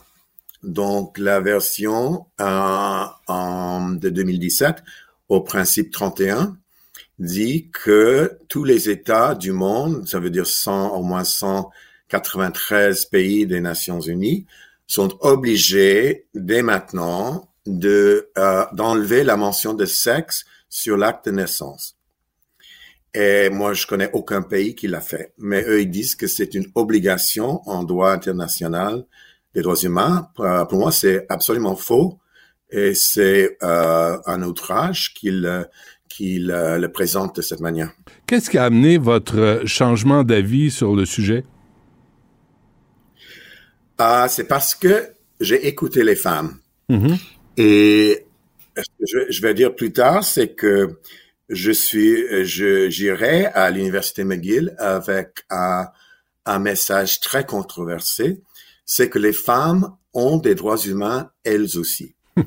Mais la, la grande majorité des femmes ont peur d'en parler à cause de l'intimidation du mouvement pour les droits des personnes transgenres. Et donc, je dois en fait remercier les manifestants aujourd'hui euh, pour me faire euh, la, bonne expérience de cette intimidation. Euh, comment vous décodez, M. Wintermute, cette demande transgenre d'auto-identification sans critère, sans diagnostic médical, mot psychologique ou sans âge minimum? Ça, ça fait partie du, du problème, ça? Oui, oui, moi je suis contre ça et c'est tout à fait exceptionnel. Si on pense à d'autres statuts juridiques euh, ou d'autres exceptions, par exemple être citoyen, réfugié, personne reconnue comme personne handicapée, euh, parent adoptif, euh, l'objection de conscience contre le service militaire. Il y a plein, plein, plein d'exemples il n'y a aucun cas où on peut euh, s'auto-identifier. Imaginez l'aéroport Trudeau.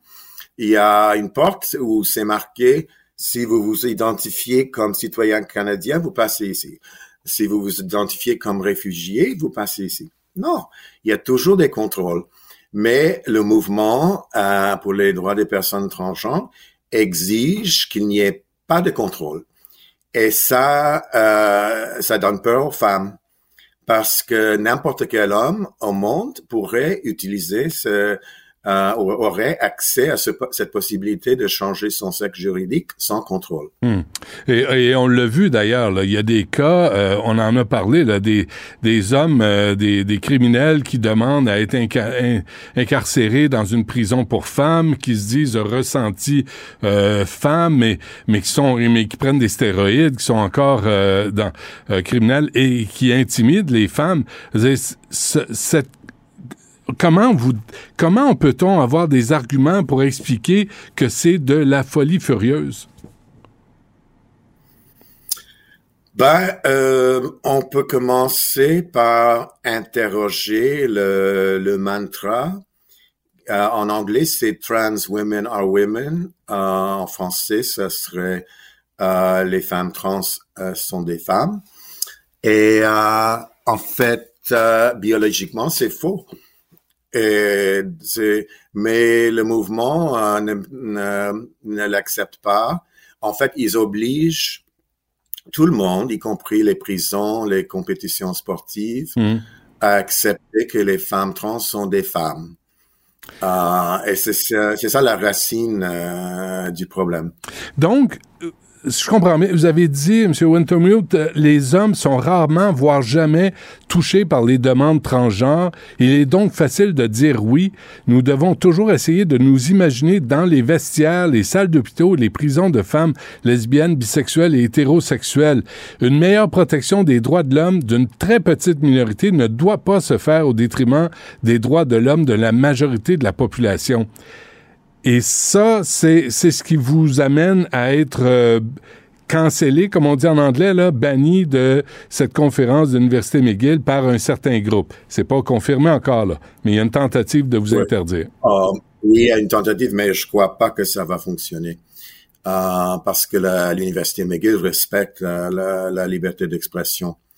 Mais euh, oui, c'est que euh, ben, c'est une tendance, euh, surtout avec cette génération, de, ils croient que le désaccord, c'est la haine, que la personne qui est pas d'accord avec toi euh, est, euh, euh ben, je sais pas, une hostilité vers toi, et qu'il faut pas qu'on entende cette personne.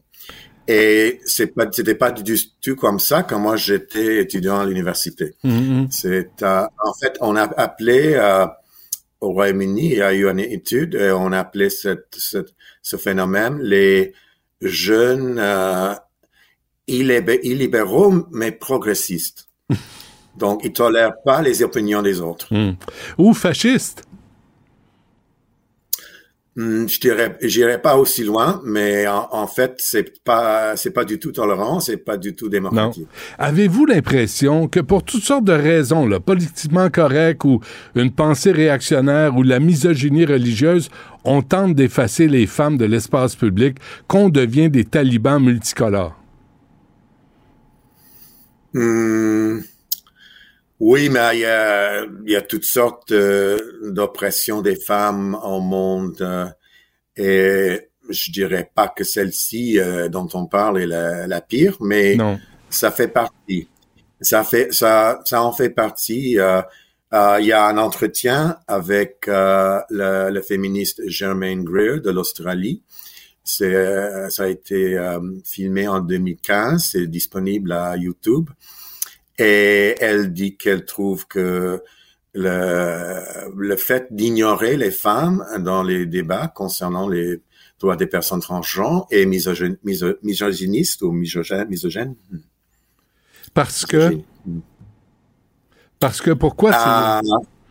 Pourquoi les femmes, là présentement, là, si les femmes revendiquent leur espace, leur réalité, leur identité, ça devient une atteinte aux personnes trans? C'est pas une atteinte du tout. Et voilà, au début de ma, ma conférence cet après-midi, je vais parler des conflits de, entre les droits humains. Donc, il y a une, une tendance, je dirais, euh, dans le mouvement pour les droits des personnes transgenres à penser que leurs droits sont absolus. Hmm. Mais c'est, c'est jamais comme ça. Il y a toujours des conflits. Moi, j'ai commencé, mais j'étudie les, les conflits depuis 20 ans. J'ai commencé avec les conflits entre les personnes religieuses et les personnes LGBT. Et là, il faut tracer des frontières, il faut avoir des exceptions. Donc, euh, on, aucun pays euh, exigerait à l'Église catholique de marier un couple de même sexe. Donc, conflit entre droit à la liberté de religion et euh, le droit de ne pas être discriminé. Et même chose, j'ai travaillé sur les droits des Palestiniens. Il y a des conflits dans ce domaine-là, Israël-Palestine. Et, euh, et là, je, je suis tombé sur un autre domaine de conflit, droits des personnes tranchantes, droits des, des femmes. Et d'abord, il faut reconnaître ces conflits et en parler et trouver des solutions. Mais la réponse du mouvement pour les, les droits, les droits des personnes transgenres, c'est que c'est la haine, c'est la transphobie. Toute hmm. critique, toute hmm. question, euh, il faut la rejeter et il faut pas qu'on écoute ces personnes-là. Quand, euh, dernière question, M. Wintermute, euh, quand on dit la, militante trans euh, qui est dans le journal dit ça atteint notre sécurité, ça atteint notre dignité, votre propos, votre conférence, savez-vous comment ça atteint leur sécurité et leur dignité?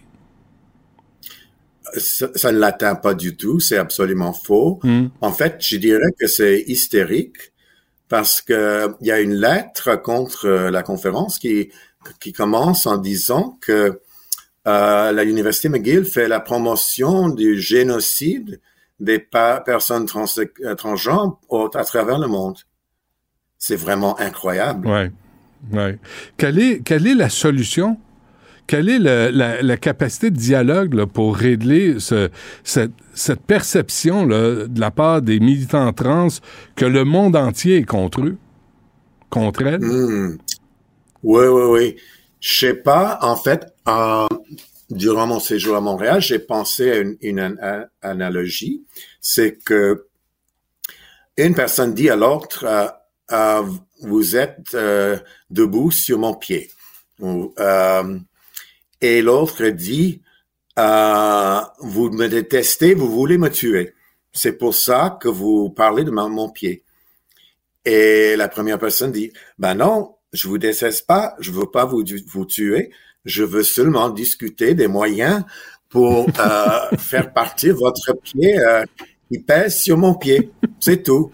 L'exercice de vos droits affecte mes droits. Mm-hmm. Mais euh, il y a cette réaction, euh, je dirais que c'est le, le, chantage émotionnel, que si, toute critique euh, du mouvement des droits pour les personnes transgenres est une attaque, euh, ben, une menace euh, euh, existentielle.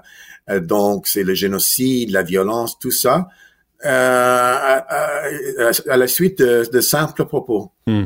Alors, la, question de la réalité des femmes et aussi des, des mineurs, hein, des, vous en parlez aussi d'amener des, des enfants à à 18 ans, je pense, euh, ils sont capables de penser par eux-mêmes, de décider par eux-mêmes, mais d'amener des enfants à, à, trans, à se transformer, à, vivre la transformation sexuelle, il me semble que c'est, il me semble que c'est dangereux, non? Oui, mais il y a, je dirais qu'il y a une lutte pour l'avenir de ces enfants. Euh, le mouvement pour les, droits des personnes transgenres dit que si un garçon dit qu'il est fille, donc c'est une vérité absolue et il faut commencer le traitement médical dès que possible.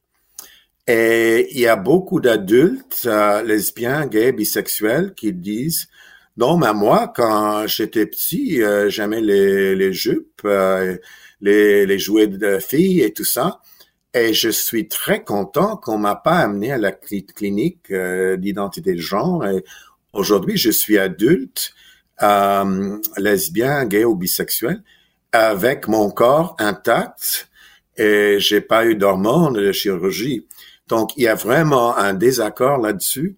Et euh, il faut noter que en Iran, on, on a des, euh, ben, on permet le, le changement de euh, ben, les, les, les, traitements, les chirurgies euh, pour essayer de modifier le corps.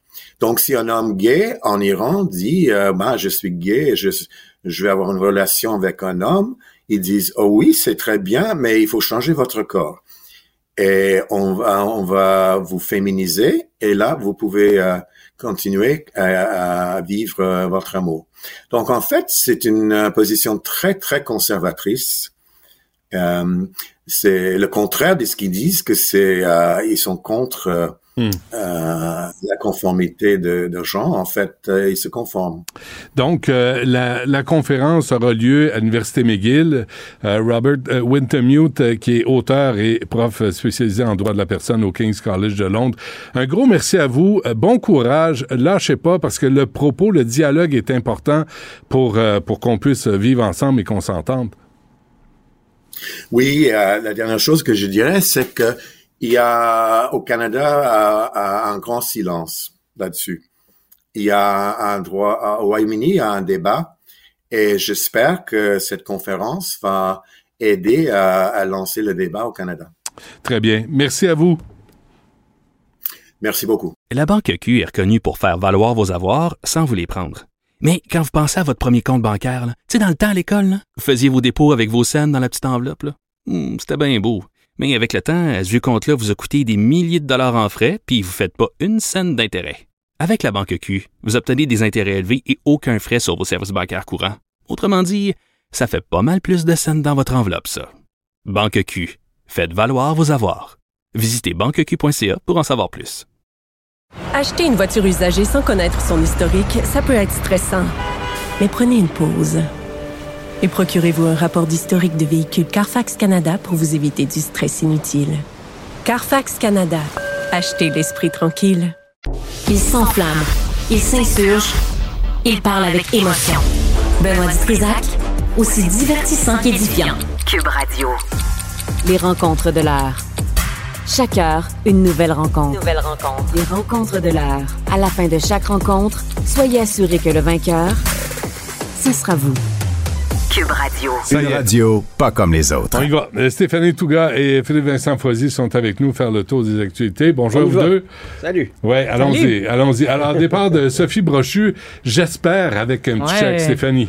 Écoute, avec un petit chèque, non, je pense pas. Je pense pas que je pense pas que c'est une affaire de chèque dans le cas du, euh, du départ de Sophie Brochu. Est-ce qu'on peut parler de la première victime de Pierre Fitzgibbon depuis qu'il est ministre de l'Énergie? Pierre Fitzgibbon. euh, c'est une grosse nouvelle. J'ai appris, le cabinet du premier ministre m'a laissé entendre qu'ils ont appris hier en fin d'après-midi, donc que Sophie Brochu avait l'intention de, donner sa démission aujourd'hui. Pour moi, c'est un signal assez, euh, clair que, que, la relation entre le gouvernement et Mme Brochu, c'était pas au beau fixe. Hein? Euh, on le savait très bien, mais je trouve que ça le confirme. Le fait qu'elle a annoncé hier au cabinet du PM que demain matin, il y avait une note qui était évidemment déjà écrite, qui allait être transmise à l'ensemble des employés. Ça fait juste confirmer que euh, il y avait des points de tension. Puis Mme Brochel a décidé, moi, je tire la plug. C'est la fin pour moi aujourd'hui. Hmm. Philippe Vincent? Ben, ce serait intéressant quand même de savoir, est-ce que c'est juste par vision différente? Parce que hmm. euh, elle voyait la vision de, la CAQ, elle voyait ce qui s'en vient au cours de la prochaine année, la refonte que la CAQ veut faire avec Hydro-Québec, les barrages, hmm. la façon d'utiliser Hydro-Québec pour le développement économique, puis elle s'est dit, ben, ça me tente pas d'être celle qui pèse sur le frein pendant un an. J'ai hmm. d'autres chats à fouetter et je pourrais avoir d'autres contrats beaucoup plus payants. Tu sais, ben, elle va partir avec un chèque, mais Donc, à partir avec son salaire, là, elle va travailler au privé, puis elle va faire dix fois plus que ce qu'elle fait en ce moment. Donc, Ben, c'est pas vraiment elle était déjà à la retraite. Hein, elle était Non, non, déjà mais à la elle a retraite, jamais euh, arrêté.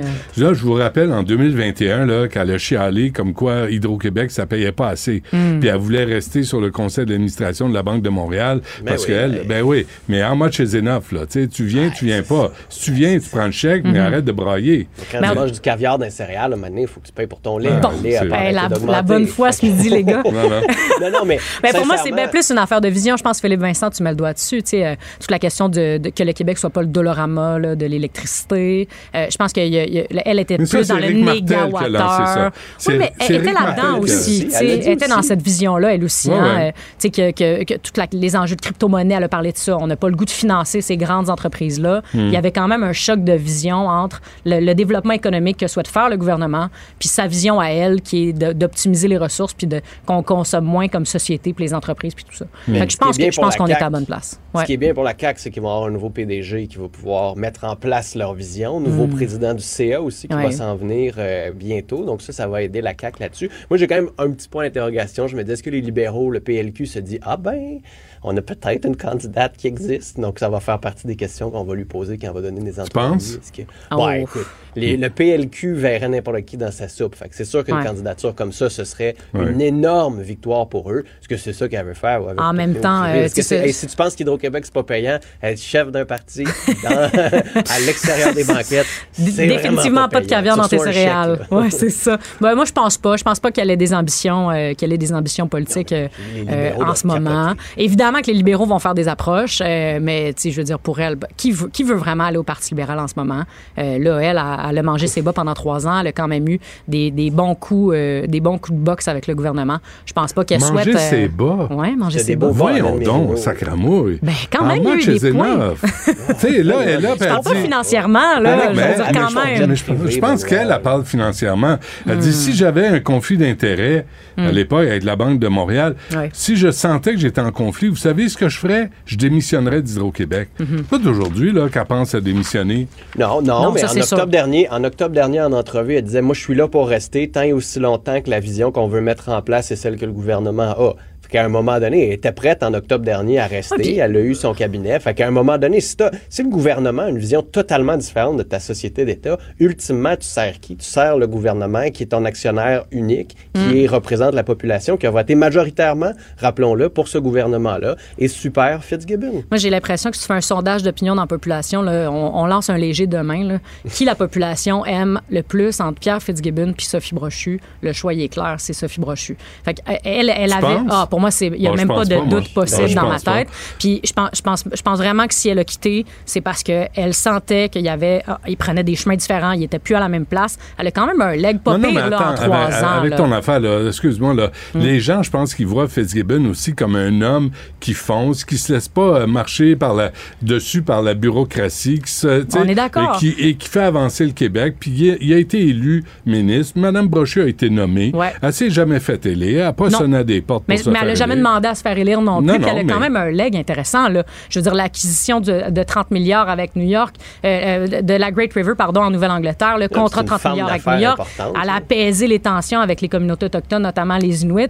Je veux dire, elle a quand même un leg Mais intéressant une en trois mais ans. Une partie de la job a été commencée par Éric Martel, qui Mhm. déjà comprends. négociait avec le Massachusetts et avec l'État de New York. Je comprends. Je veux dire, tu sais, elle est arrivée Closer dans un le deal, fil. closer un deal, c'est compliqué. là. Il y a plein de, de deals qui se ferment pas puis qui sont compliqués. Fait qu'à un moment donné, je pense que tu sais, on va pas la béatifier là, comme la CAC fait avec Mais- Fitzgibbon, mais en même temps, on va reconnaître qu'elle a quand même une bonne feuille de route, puis que le gouvernement savait qu'elle était quand même populaire dans l'opinion Ouais. publique au point où ils ont fait un comité, Un comité pour essayer de déchicaner M. Ouais. Fitzgibbon. et Auquel elle a siégé le 19 Mais la bonne- décembre. Ça, c'est intéressant. Il y a trois semaines, elle, était, elle siégeait sur le comité. Puis là, elle démissionne aujourd'hui. Qu'est-ce qui s'est passé? Ben, elle a le goût de faire des conférences pour son mari.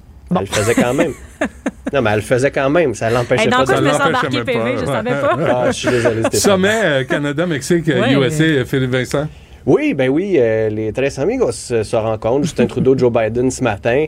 Euh, on va attendre tantôt. On va attendre de voir tantôt ce qui se passe. Est-ce que le Canada va montrer un petit signe d'ouverture pour une possible euh, intervention en Haïti afin de calmer euh, le pays et la situation politique Ouais. là-bas? Est-ce que les Américains vont être ouverts à un peu plus intégrer le marché nord-américain de tout leur euh, Inflation Reduction Act. Euh, bon, j'en doute un peu, mais en même temps, tant mieux qu'ils se rencontrent. Est-ce que Joe Biden va annoncer une visite au Canada? Il n'en a toujours pas fait depuis Mm. euh, son élection. Euh, il l'avait annoncé, mais il a pogné la COVID. Donc, il y a quand même quelques enjeux qui sont importants. Euh, le Mexique a quand même servi un petit... Invité par la FADA. avertissement. Ouais, c'est- ouais, ouais, en tout cas, on ne commentera pas l'âge de Joe Biden, mais j'avais vu une drôle d'image où c'était chaque président, euh, comment ils ont commencé leur mandat et comment ils l'ont terminé. Oui, le oui, cheveux oui. blancs et, Ouais, et les rides. Et C'est Joe le Biden, c'était. Kamala Harris. non, lui, c'était Kamala Harris à la fin. Ah. C'est beaucoup plus tragique comme vice-présidente. Mais euh, ceci dit, le Mexique a quand même envoyé une coupe de flèches là, aux Américains et aux Canadiens en disant hey, oh, vous occupez pas de nous autres, vous occupez pas de l'Amérique du Sud. Donc, à un moment donné, le Canada va aussi devoir montrer que le Mexique, il est important dans cette relation de l'ALENA, qu'il n'y a pas juste les États-Unis. Parce qu'à un moment donné, le chemin Roxham, si on règle Mm. pas ce qui se passe au Mexique, Ouais. au Guatemala, puis dans le Sud, on réglera pas le chemin Roxham. Ouais. Puis, tu sais, Joe Biden arrive à ce sommet-là vraiment affaibli. Hein? Tu sais, avec euh, une- chambre des représentants où ça brasse en ce moment. Euh, il arrive pas, euh, il arrive pas bien en selle. Puis la réalité, c'est que la politique étrangère américaine, oui, il y en a une partie qui se, dé- qui, qui se détermine dans la Maison-Blanche puis entre les mains du président, mais il y a une grosse partie qui se passe au Congrès. Euh, la- toute la question du bois d'œuvre, par exemple, ça s'est traité au Congrès. C'était pas le président américain qui voulait aller dans cette direction-là. Fait que comment est-ce qu'il va être ca- capable de promettre des choses ou de s'engager dans, un- dans Mm. une certaine voie versus le rôle de ses élus au Congrès? Euh, moi, je pense qu'il n'y a pas une grosse marge de manœuvre. Les Américains sont hautement polarisés. On le voit, là, c'est quasiment plus que jamais, j'ai envie de dire. Fait que c'est quoi la réelle marge de manœuvre au niveau du commerce international de Joe Biden? J'ai hâte de voir. j'ai- J'aimerais ça qu'il montre un peu des dents, là. Puis qu'il soit capable de mettre de l'eau dans son vin aussi pour ce, Et non ce pas les dents dans son vin. Non, idéalement, pas trop de dents dans son vin.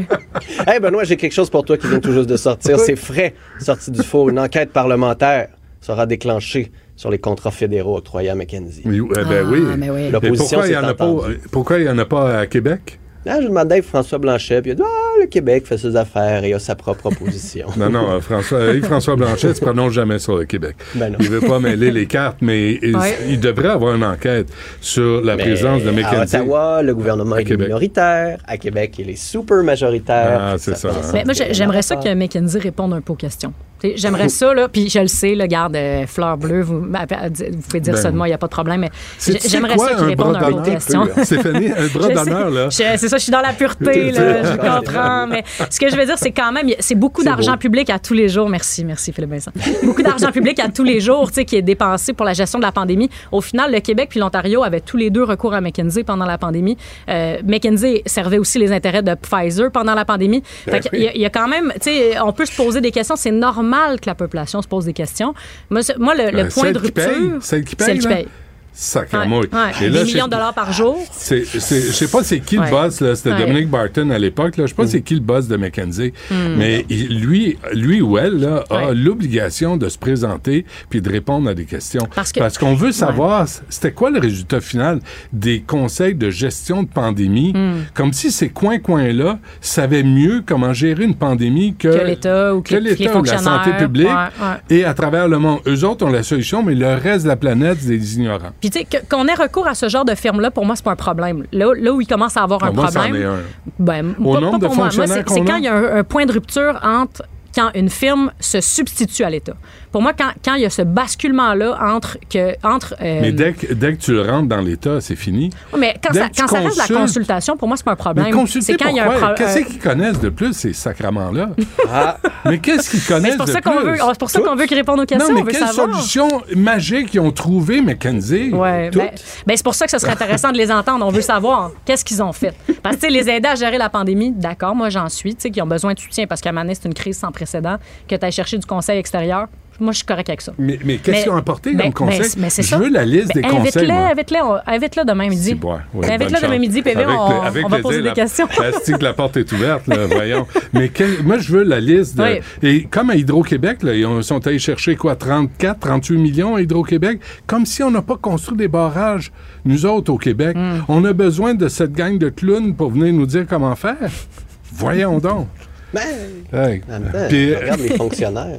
Bob Sternfels a été nommé CEO de McKinsey, en fait, Global Managing Partner. Ah, yeah. C'est une entreprise euh, en March 20, 2021. Yeah, Tu sors, ton plus bel anglais, Philippe. C'est Mar- Global. Managing Partner. Hey, c'est quand même pas mal. Je regardais, là, t'as un. MBA puis tu commences à McKinsey, en bas de l'échelle, t'es quasiment à 200 000. Ouais. C'est vrai? Qu'est-ce que tu fais à Cube Radio, euh, Je me Vincent? pose la Hey, je vais question dire, depuis euh, deux semaines. J'ai pas de MBA. T'as pas de MBA? Mais t'as pas besoin d'MBA, là. Qu'on euh, te parle? J'ai un MBS, Master in euh, Bullshit. Join the club, on est plusieurs. Moi, je suis pas Euh, dans votre club. Juste un mot rapide sur euh, de ce prix Nobel, Sandro Grande, Ah. là, qui vient. Seigneur. Quel, ben d'un, quel prix Nobel euh, t'es poli. Pour moi, les- le, le- le deuxième prix Nobel doit être remis quand même à, à- à Gabriel Gervais, à la direction Absolument. du, de l'impact, euh, club euh, CF, machin, peu Ouais. importe leur, leur nom maintenant. Ouais. Euh, pour moi, c'est, CF pour moi, c'est Montréal. CF Montréal. Canadien-Français, Montréal. pour moi, pour moi, le Bob laisse là. Il savait très, très. Tu sais, il savait très, très bien avec qui il s'embarquait. Ouais. Ce gars-là, il a été joueur. euh, il a attaqué physiquement un de ses collègues. Il l'a étranglé, Mauro. Biello, exactement, sur le terrain. Imagine On la maison quand qui, il arrivait, lui, puis il venait de perdre. devait être sympathique. Mais moi, Puis, je dis, je je vais- euh, oui, vas-y, Philippe Vincent, vais- dirait que je vais pas être d'accord. surtout critiquer. Non, mais je vais surtout critiquer l'impact parce que, tu sais, à un moment donné, euh, je, je- total, ses propos sont disgracieux, sont dégueulasses. Il est jamais assumé. C'est juste que si t'es l'impact, tu le sais. Mm. Ils, ils savent que ça existe, ils le savent. Ouais. Ils ont quand même choisi de le nommer. À un moment donné, t'assumes ton choix aussi. T'es capable de le défendre. Quand le Canadien a choisi Logan Mayou, ils se sont fait ramasser, Ouais. mais ils ont ouais. défendu leur choix parce qu'ils Ouais. l'ont assumé. Ils savaient ce que ça allait entraîner comme conséquence. Fait que soit qu'ils sont totalement aveugles sur où et dans quel marché ils évoluent, soit qu'ils... ben, en fait, en fait, il n'y a pas de soit. Ils sont totalement aveugles Ouais. sur le marché dans lequel ils évoluent, ne comprennent pas la situation politique au Québec. Il y a une élite canadienne-anglaise qui dit c'est pas si grave de critiquer les souverainistes, même si on appelle à la mort la première première ministre du Québec. Applaudir à un moment donné, c'est débile. Ben, c'est ça, il y a quand même débile. une marge en dire prochaine fois rate pas et tire Ben la non, première non, non, ministre ben, et, et euh, s'en prendre Mais- au mouvement souverainiste. alors- alors il qu'il y a quand eu- même une marge comp- Mais tu sais, vraiment mettons, il y a importante, 10 là. ans. Il y a eu un 10 mort et un blessé aussi. Oui, on s'en rappelle. Mais il aurait pu l'assumer. Il aurait pu dire Regarde, j'ai fait une grosse erreur. J'étais chaud ce soir-là. Je m'excuse. Mais viens pas, Je suis viens allé pas, en viens- thérapie. excuse-moi, viens pas jouer au Québec. Non, mais, mais- Va non, jouer mais tu ailleurs, peux- va jouer en Non, Ontario, va jouer moi, je crois à la rédemption. Moi, je crois à la rédemption. Je crois que tu peux faire des Le erreurs dans la vie. le mépris à ce Oui, point-là ben, de vomir sur tout un peuple. Ça fait 10 ans. Non. Ben, moi- moi, moi, je pense que tu peux évoluer. À la je limite, vomir, vomir sur tout un peuple, ça me, ça me fatigue, là, mais moi, c'est plus de s'en prendre personnellement puis d'en appeler Ah quasiment ouais. à la mort de quelqu'un. À la- De la pour première moi, première ministre, en plus. En plus, c'est la première première ministre, mais au-delà de ça, on appelle à la mort de quelqu'un. Pour moi, c'est pas juste manquer de jugement, c'est manquer d'humanisme, tout simplement. Il y a des, Mais non, tu mais il y a peux des grandir clubs de soccer partout là, en Amérique mais il n'y avait pas 12 ans quand il l'a dit, Mais ça. mais C'était déjà un chaud. grand monsieur. trop bon. là. Ça va te perdre, Philippe Vincent. J'arrête Au pas de te dire. au contraire. Je choisis. En tout cas, merci. Oui, salut. superbe, sublime, merveilleuse. Sauf que ce gars-là est quand même euh, rationnel et pragmatique. Et ça pose un très grave problème. Je t'assure qu'il n'y a aucun politologue sérieux qui va te dire Oh. Un politologue, pas comme les autres. Là est passé. C'est pas le temps de faire ça. Euh, Loïc, bonjour. Salut, Benoît. Bon, on va y aller parce que je suis en retard aujourd'hui. Ah, Euh, ok, j'aurais dû me faire le McKenzie, mais on y va. on s'en parlera demain. Euh, au Brésil, euh, il y a eu des arrestations. Oui, il y a eu des arrestations, 1500 arrestations. Et euh, ces gens qui sont rentrés euh, au, Parlement brésilien, à la Cour suprême et dans le palais euh, présidentiel, ils n'ont pas juste occupé les locaux, ils ont ils se sont li- livrés aussi à du vandalisme. Ils ont détruit des œuvres d'art et il y en a qui sont irrécupérables. C'est des vandales en plus. Alors non seulement ils ont essayé de faire un coup d'État, mais en plus ils ont vandalisé les lieux. C'est des choses qui appartiennent, je te dirais, à tous les Brésiliens et même à l'humanité tout entière, parce qu'il y a des œuvres d'art là-dedans qui sont complètement irrempla- irremplaçables. Ils ont détruit ça. Ça te donne une idée de la mentalité de ces gens-là. Il n'y a pas grand-chose à faire, en fait, avec ces gens-là.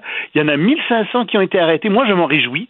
Euh, je trouve que c'est très bien. Bolsonaro, euh, qui est en Floride, euh, semble-t-il, est à l'hôpital euh, parce qu'il y aurait des problèmes euh, et on lui souhaite qu'il aille mieux personnellement, mais il n'est pas sorti, il n'a rien dit. Mais quel contraste quand même avec ce qui s'est fait aux États-Unis.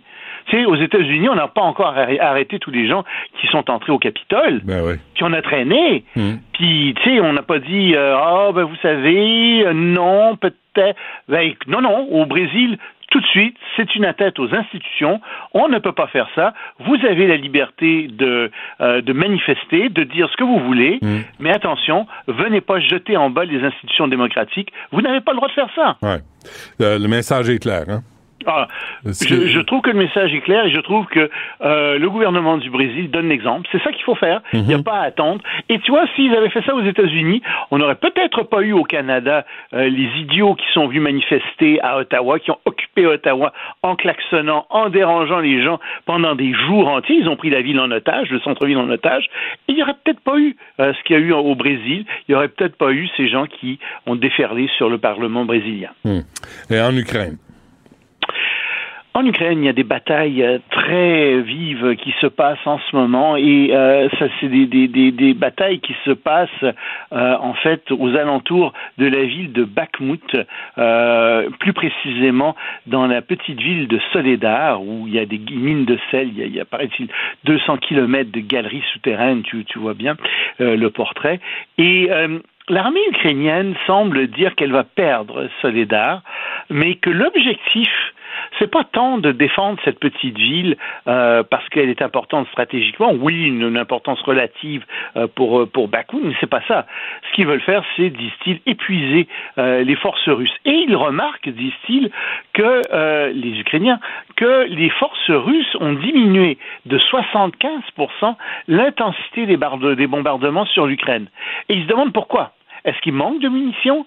Euh, Est-ce qu'il manque euh, de pièces d'artillerie, etc. On se perd un peu en conjecture euh, là-dessus, mais encore une fois, les batailles continuent et il faut s'attendre, semble-t-il, d'après les Ukrainiens, à ce que les Russes fassent quelques avancées dans les jours qui viennent. Hmm. Le- ça, ça, il n'y a pas de repos hein, pour la guerre, de toute évidence, avec Poutine. Et euh, des documents secrets du gouvernement américain retrouvés dans un bureau que Joe Biden avait occupé juste après avoir été vice-président des États-Unis. Ouch Surtout quand on sait ce qui s'est passé euh, avec euh, notre très cher Donald Trump, tu sais. Et Maxime Bernier. Euh, Mar-a-Lago, il y avait des documents avec lui. Il y a quand même une grande... On, on sait que ces docu- des documents, ça vient de sortir, qui concernent l'Ukraine, l'Iran et la Grande-Bretagne. Et c'est des documents qu'il avait avec lui, qu'il n'aurait pas dû avoir avec lui, alors qu'il venait de prendre sa retraite comme vice-président. Il n'était plus vice-président. Il enseignait dans une institution. Et il y avait ça dans son bureau. Il n'aurait pas dû les avoir dans son bureau. Euh, et donc, tout le monde fait le parallèle avec les documents que Donald Trump avait. Mais il y a quand même une différence entre les deux. C'est que Donald Trump avait ces, ces documents-là, qu'il disait avoir le droit de les avoir et euh, qu'il ne voulait pas les rendre. Il y a eu une bataille juridique pour qu'ils les rendent. Et en plus, euh, ils étaient, euh, ils étaient mal, euh, si tu veux, ils étaient pas très bien cachés. euh, ils étaient un peu, ils n'étaient pas dans des coffres forts nécessairement. Pour Joe Biden, on ne sait pas. Est-ce que c'est de la sénilité? C'est possible. Est-ce que c'est des assistants qui ont apporté ça? C'est possible. Mais dans aucun cas, il y a eu de mauvaise volonté de la part de Joe Biden euh, pour, ne pas rendre ces documents. En fait, les archives nationales semblaient pas au courant euh, qu'il y avait ces documents, et on a découvert ces documents tout simplement en faisant le ménage euh, dans le bureau. Donc, c'est quand même une situation très très différente, mais ça met dans l'embarras Joe Biden. Hmm. Bon, et dérive autoritaire au Pérou? Ça va mal au Pérou. Ça va très mal. On se souviendra que le Premier ministre euh, s'est fait renvoyer euh, parce qu'il cherchait à dissoudre la Chambre. Et euh, il y a un nouveau pr- président. Le, le président, en fait, c'était le, président qui s'est fait renvoyer, Dina Bolarte.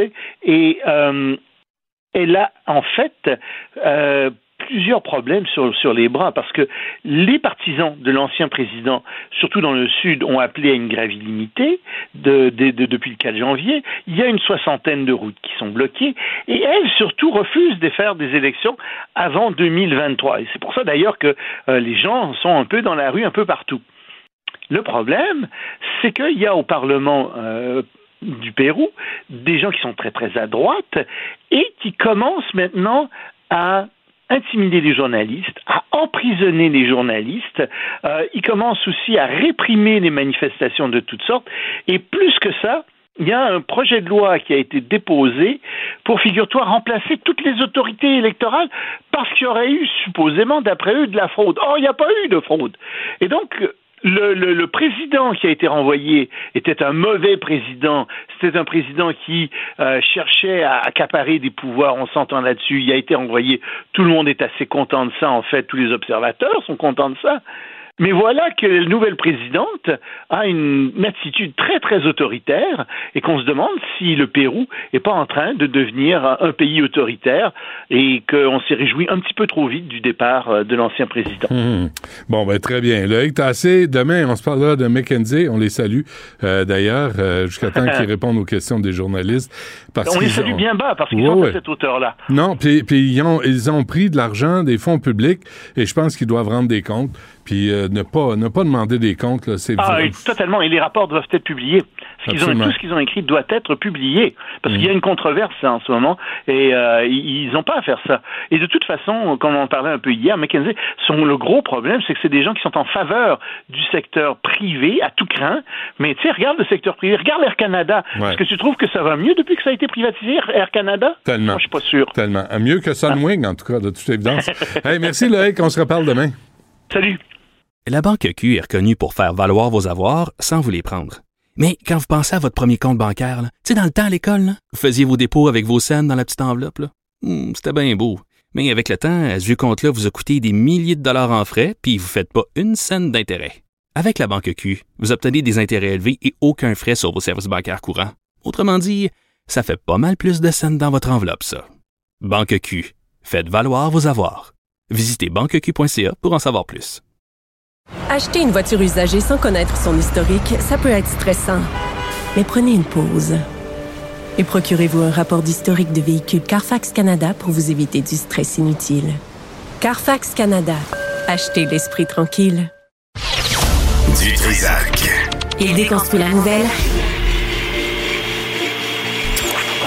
pour que vous puissiez la construire à votre manière. Voilà.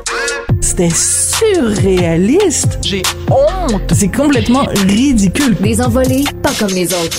Sophie Durocher. Sophie, bonjour. T'es-tu en train de t'en aller dire quelque chose? Non, on est bien. Tu te plains tout le temps. Non, non, bien. Au contraire, je dis on est bien. Vous êtes tous là à rentrer en studio. Vous dites, oh, il fait froid, il fait froid. Non, on est bien. Arrêtez. on est bien. On sera jamais d'accord là-dessus, mais au contraire, mais par contre, je suis contente de voir que tu as pris, euh, as mis une vraie chemise aujourd'hui. Parce qu'à un moment donné, ça suffit s'habiller comme un bûcheron, pas parce qu'on fait de la radio qu'on est des crottés. Depuis quand tu es euh, conseillère euh, vestimentaire jamais, de Cube Radio? Je l'ai jamais été. Je, suis conseillère vestimentaire de Sophie Durocher. J'ai le droit, de, droit de dire ce que je pense. De toute façon, quand je suis rentrée à la maison hier, Martineau m'a dit qu'il trouvait que tu étais bien en pyjama. Mais, mais t'as jamais remarqué que moi, je fais jamais de sur vos mauvais cols roulés, toi, Pierre Richard, sur une, mode qui est complètement dépassée avec vos, vos pitoyables cols roulés qui sont très lettres. J'ai jamais parlé de ça. Moi, je garde ça pour Mais moi. Tu viens de le faire. Non, je, je, je, le fais pas. Je le fais pas. Je, je, fais pas de commentaires sur vos tristes cols roulés. Moi, de toute façon, euh, tu sauras que Richard et moi, on porte pas les mêmes vêtements. Oui. Premièrement, Oui, non. vous, les échangez. Non, vous échangez vos cols roulés. Mais je veux dire, lui, Richard, porte de l'extra large. Moi, je porte du médium. Arrête-moi ça. Ben, il est lousse. Premièrement, il est lousse. Moi, t'en faire du lousse, moi. Premièrement, et deuxièmement, euh, tu sais que comme homme, t'as pas le droit de faire des commentaires sur ce que je pense. C'est ce que je fais. Bon. Oui, mais t'as pas le droit, mais je pas subis de vos commentaires je sur mes chemises à carreaux dans lesquelles Ah. je suis heureux. Pourquoi vous êtes contre mon bonheur? Ouais, ben, si t'es heureux d'habiller comme un, un Ben, bûcheron. Ben, si vous êtes heureux avec vos mauvais cols Bon, roulés ben, des va années s'entendre, 70, On va j'ai pas de s'entendre là-dessus. Ben, on va c'est s'entendre là-dessus. Laisse-moi mon col roulé, Check-moi m'a laisser ma, ta Check- chemise à check-moi bûcheron. bien la chemise de, de demain. de bûcheron. Ben, Elle, je va, elle va sentir l'écorce.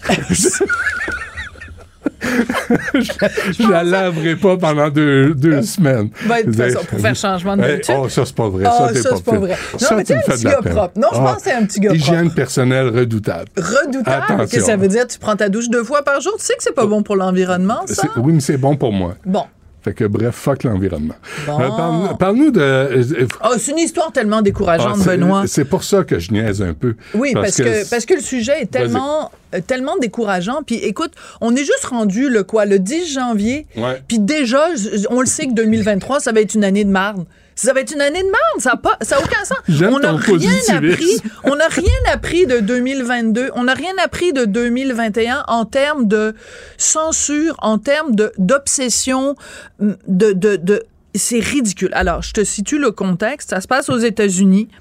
Une enseignante à l'université qui a perdu son emploi, elle était chargée de cours, Mhm. parce qu'évidemment, les chargés de cours, c'est, c'est, c'est comme des, des Kleenex jetables. Elle a perdu son, char- euh, sa- sa- son, son boulot de chargée de cours parce que dans un cours d'histoire de l'art, qu'est-ce qu'on fait dans un cours d'histoire de l'art? On montre des œuvres d'art. Elle a monté une œuvre d'art qui date du Moyen Âge et qui montrait le prophète Mohamed. Mahomet. OK?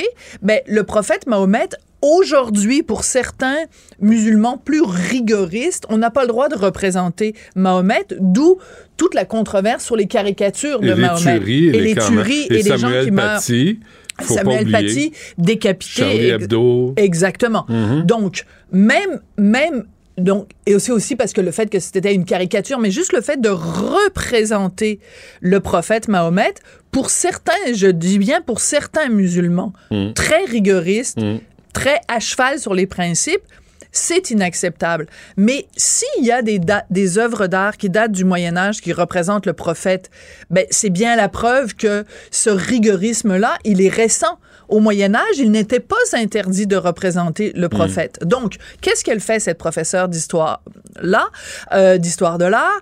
Elle dit à ses étudiants, dès le début du cours, elle dit, c'est un sujet sensible, donc si vous pensez que vous allez être heurté par le fait que je vais montrer des images du prophète qui datent du Moyen Âge, je vous offre l'occasion de sortir tout de suite. Donc, elle dit ça au début de la Mm, classe. mm, mm. Elle montre les images qui datent du Moyen Âge et à la fin de la classe, regarde comme c'est pernicieux. Et c'est pour ça que je dis qu'on n'a strictement rien retenu de 2021-2020 et, et- et des dernières années. À la fin de la classe, il y a une, une étudiante, une seule, qui lève la main en disant, moi, je suis très choquée de ce que vous venez de faire. Et comme par hasard, cette femme-là, cette étudiante-là est présidente de l'association étudiante musulmane de l'université. Malgré l'avertissement qui a eu lieu en début de C'est cours. pour ça que je te dis que c'est Ouais. pernicieux, Benoît. Parce que si moi, je te dis, attention, si vous aimez... ben, je te donne un exemple. Moi, j'ai j'ai peur des aiguilles, OK? Si tu me dis, Sophie, dans les prochaines minutes, je vais te, je vais sortir une aiguille, puis je vais me piquer, je, je, je vais m'évanouir. Donc, alors, si tu me préviens au début... Je ferai pas ça. Tu vas, non, mais si tu me préviens, Ben oui. puis que moi, je reste, puis que je m'évanouis parce que tu me montes une aiguille, j'ai j'ai qui à blâmer? Hmm. Bibi. Je n'ai que moi-même à blâmer. Est-ce que j'ai le droit de dire Qu'est-ce que tu fais là? Je te l'ai dit que j'allais sortir Oui, une aiguille. oui, Tu t'as le droit. Je t'ai- invité à sortir. Mais, mais, t'es mais, bien. mais dans le contexte actuel et On dans le pas. contexte de cette religion-là en particulier, Ouais. qui est la religion musulmane, tu n'as pas le droit. Et ce qui est complètement dégueulasse dans cette histoire-là, c'est que cette étudiante, donc, qui est présidente de l'association étudiante musulmane de l'université, elle fait exprès. Elle fait exprès de rester tout le cours. piège. Et à la fin, donc, Ouais. elle piège la prof. Ouais. Et à la, fin du cours, donc, elle porte plainte et elle a déclaré euh, au journal étudiant En tant que musulmane et personne noire, je n'ai pas l'impression d'avoir ma place. Je crois pas que je la trouverai un jour dans cette communauté si ces membres ne m'estiment pas, Ah. s'ils ne font pas preuve à mon égard du même respect que je leur porte. De quel respect tu parles, chose? On te l'a dit qu'on allait montrer les petites images. Puis c'est pas vrai que tu vas te rouler dans un coin parce qu'on te montre des images qui datent du Moyen puis Il n'y Âge. a aucune inten- intention de t'insulter. Non, mais le pire, Benoît. C'est l'histoire de l'art. C'est mais le pire, Benoît, c'est même pas ça. C'est que donc la fameuse étudiante est allée porter plainte. Une personne, Ben oui. une, une, une personne est allée porter plainte. C'est la même que la petite vie? Non, mais c'est peut-être la même que la personne que, que- c'est peut-être Ricardo Lamour qui a porté plainte euh, contre Simon Jaudoin à la radio de Radio Canada. C'est Ah peut-être ouais. la seule et même personne qui se promène partout à travers le Comme monde. le gâteau aux fruits. hein? Oui, Il y en c'est a ça. Il y en a juste un, puis il est en circulation. Il y a juste une personne qui crée la controverse, puis c'est la même partout. Donc, euh, l'université euh, de Hamline, dans l'État du Minnesota, a dit à, à- à pas renouveler le contrat de la prof. Mm, Donc, la mm. prof a perdu son, sa job. Mais ce n'est pas que ça. Pour moi, le pire de cette histoire, c'est que l'école a dit, l'université a dit, c'est un cas d'islamophobie. Alors là, les amis, là, ça ne va plus. Si présenter avec en plus la mise en garde qu'elle a faite, des images qui datent du Moyen Âge, de l'histoire de l'art. Donc, les peintres, à cette époque-là, représentaient le prophète. Donc, tu es en train de me dire qu'en 2022, si tu... Parce que ça s'est passé l'année dernière.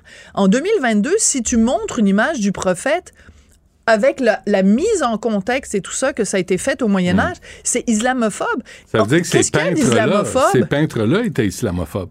Ben, ça veut dire que ces peintres-là étaient islamophobes. Et surtout, ça veut dire que dans un cours d'histoire de l'art, tu ne peux ah. pas dire ce que tu veux.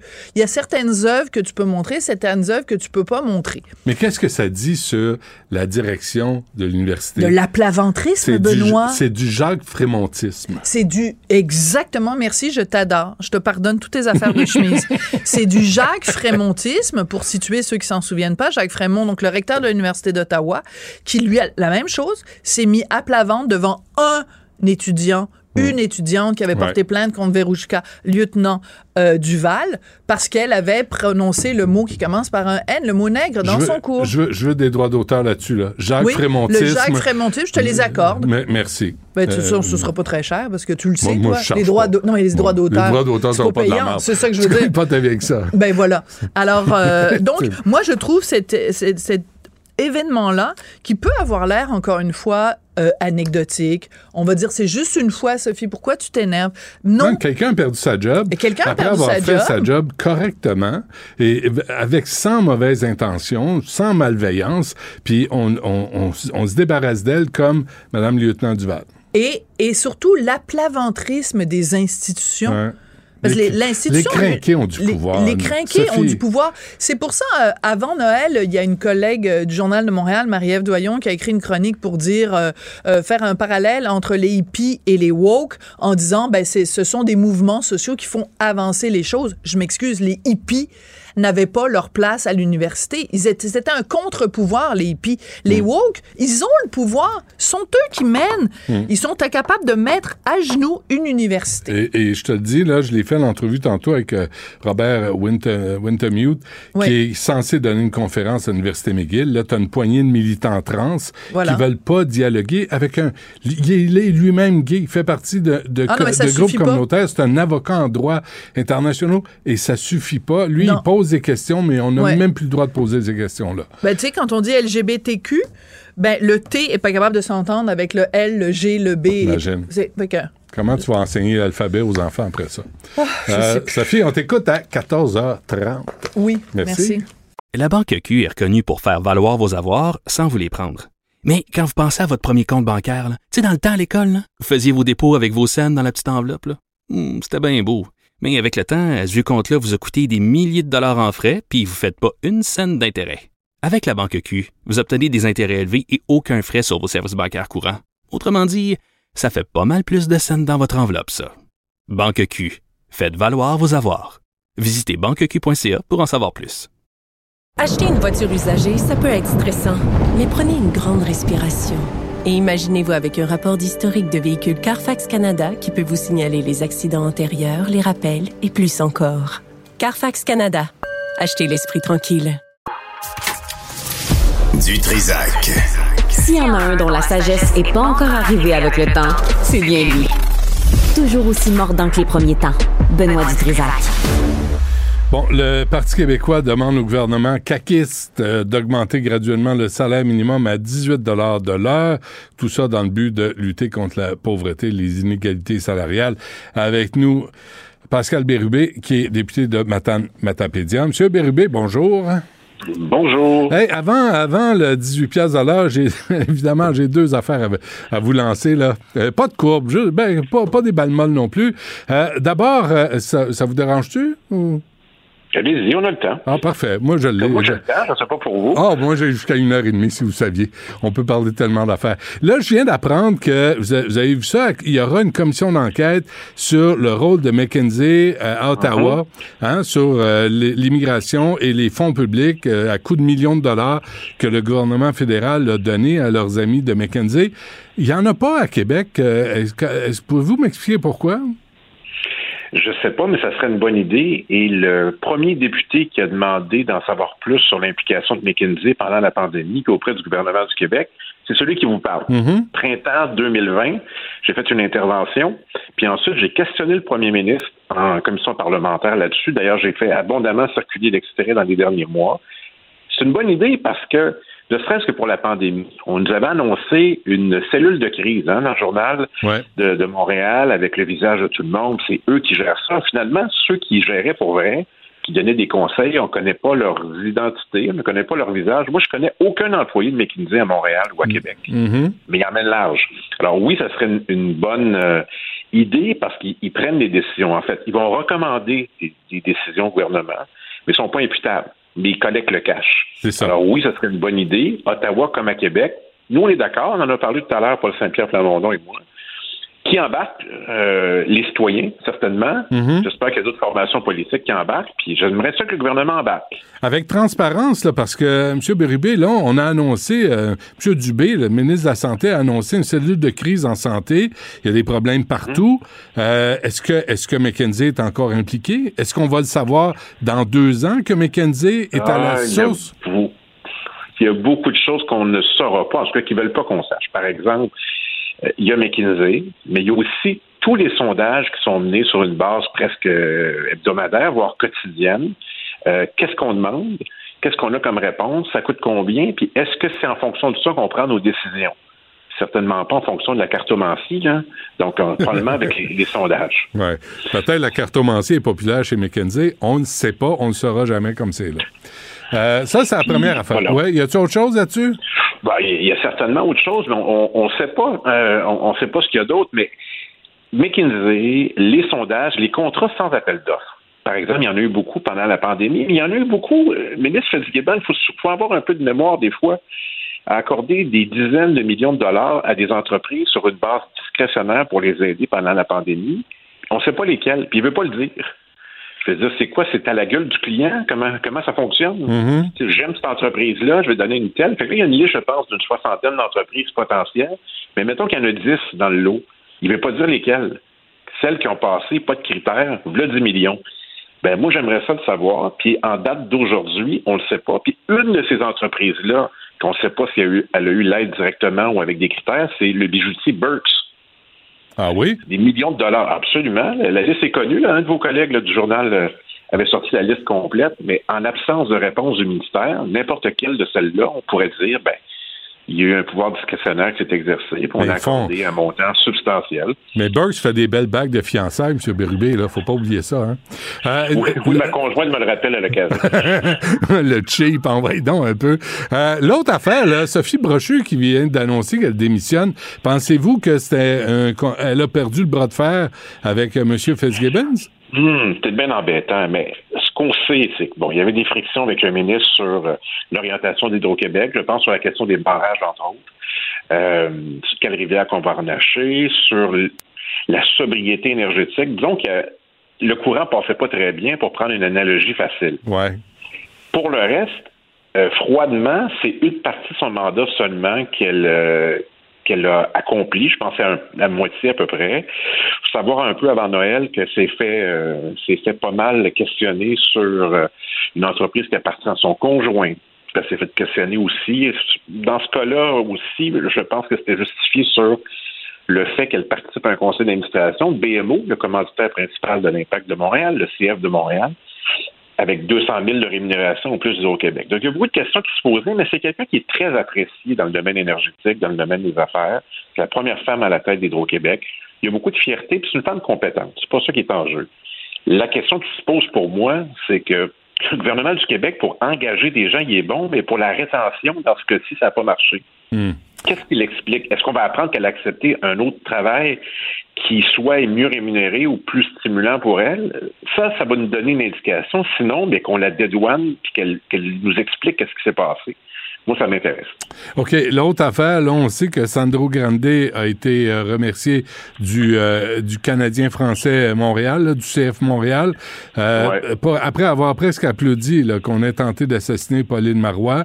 Mhm. Est-ce que c'est trop peu, trop tard? Ben, ça montre une déconnexion, cette équipe-là, avec une réalité. Mais parce que Pauline Marois, c'est une Québécoise francophone, non racisée et indépendantiste, on s'est dit probablement que ça peut passer. Mais changer Pauline Marois pour quelqu'un d'une minorité au Québec, puis mm. jamais le CF Montréal l'aurait fait, là, je vais le dire, ça. Puis là, il y a des gens qui disent Ah, mon Dieu, on peut pas dire ça. Ah, ben oui, on va le dire. Parce que moi, je vais le dire. C'est ça la réalité. Ils se sont dit, ça va brasser un peu, mais c'est le gars qu'il nous faut. Là. On l'aime bien, euh, M. Grandy. C'était une grande erreur, je peux vous le dire. Puis là, euh, je vois là, de, mon écran, là, LCN en même temps qu'une conférence euh, là-dessus.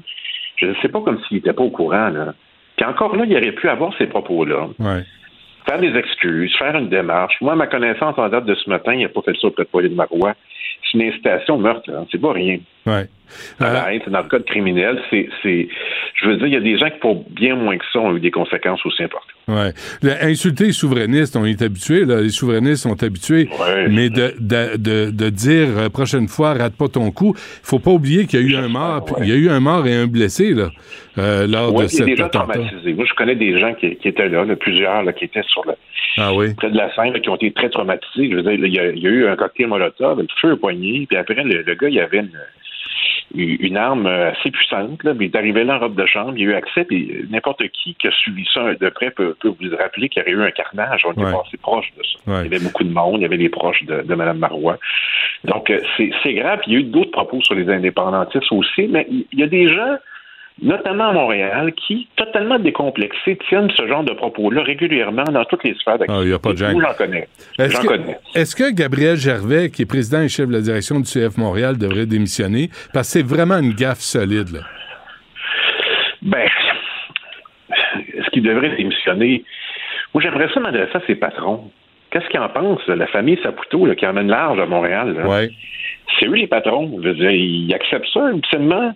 Euh, moi, j'en étais ce matin questionné euh, le commanditaire principal, BMO. D'ailleurs, Sophie Brochu, j'en ai parlé hier. Il y a deux francophones seulement, deux Québécois sur le, CA de, BMO.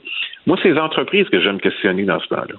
Ultimement, parce qu'il peut y avoir des recommandations. J'imagine que M. Gervais s'est dit c'est la meilleure personne pour le, soccer, pour la formation lui, c'est comme ça qu'il l'a vu, mais ça prend une dimension particulière, qui d'ailleurs, les Canadiens de Montréal n'ont pas toujours non plus. Ben non, en passant. Hein. C'est ouais, une marque, hein, en fait, une équipe sportive. Hein. Oui, mais c'est le Montreal Canadien, puis des fois, il oublie qui paye la bière, qui paye les billets d'entrée, et euh, peut-être que là, les Québécois qui vont être un petit peu vexés, un légèrement vexés, vont peut-être s'abstenir d'aller voir le CF Montréal cette année. Oui, il y a des gens pour qui ça, a un impact, c'est sûr. Il, y a des, y, fans qui se sont manifestés. c'est des gens qui ont des, euh, des billets de saison. Là. C'est des gens qui payent pour y aller avec leur famille. Donc, c'est sûr que ça a un impact. OK.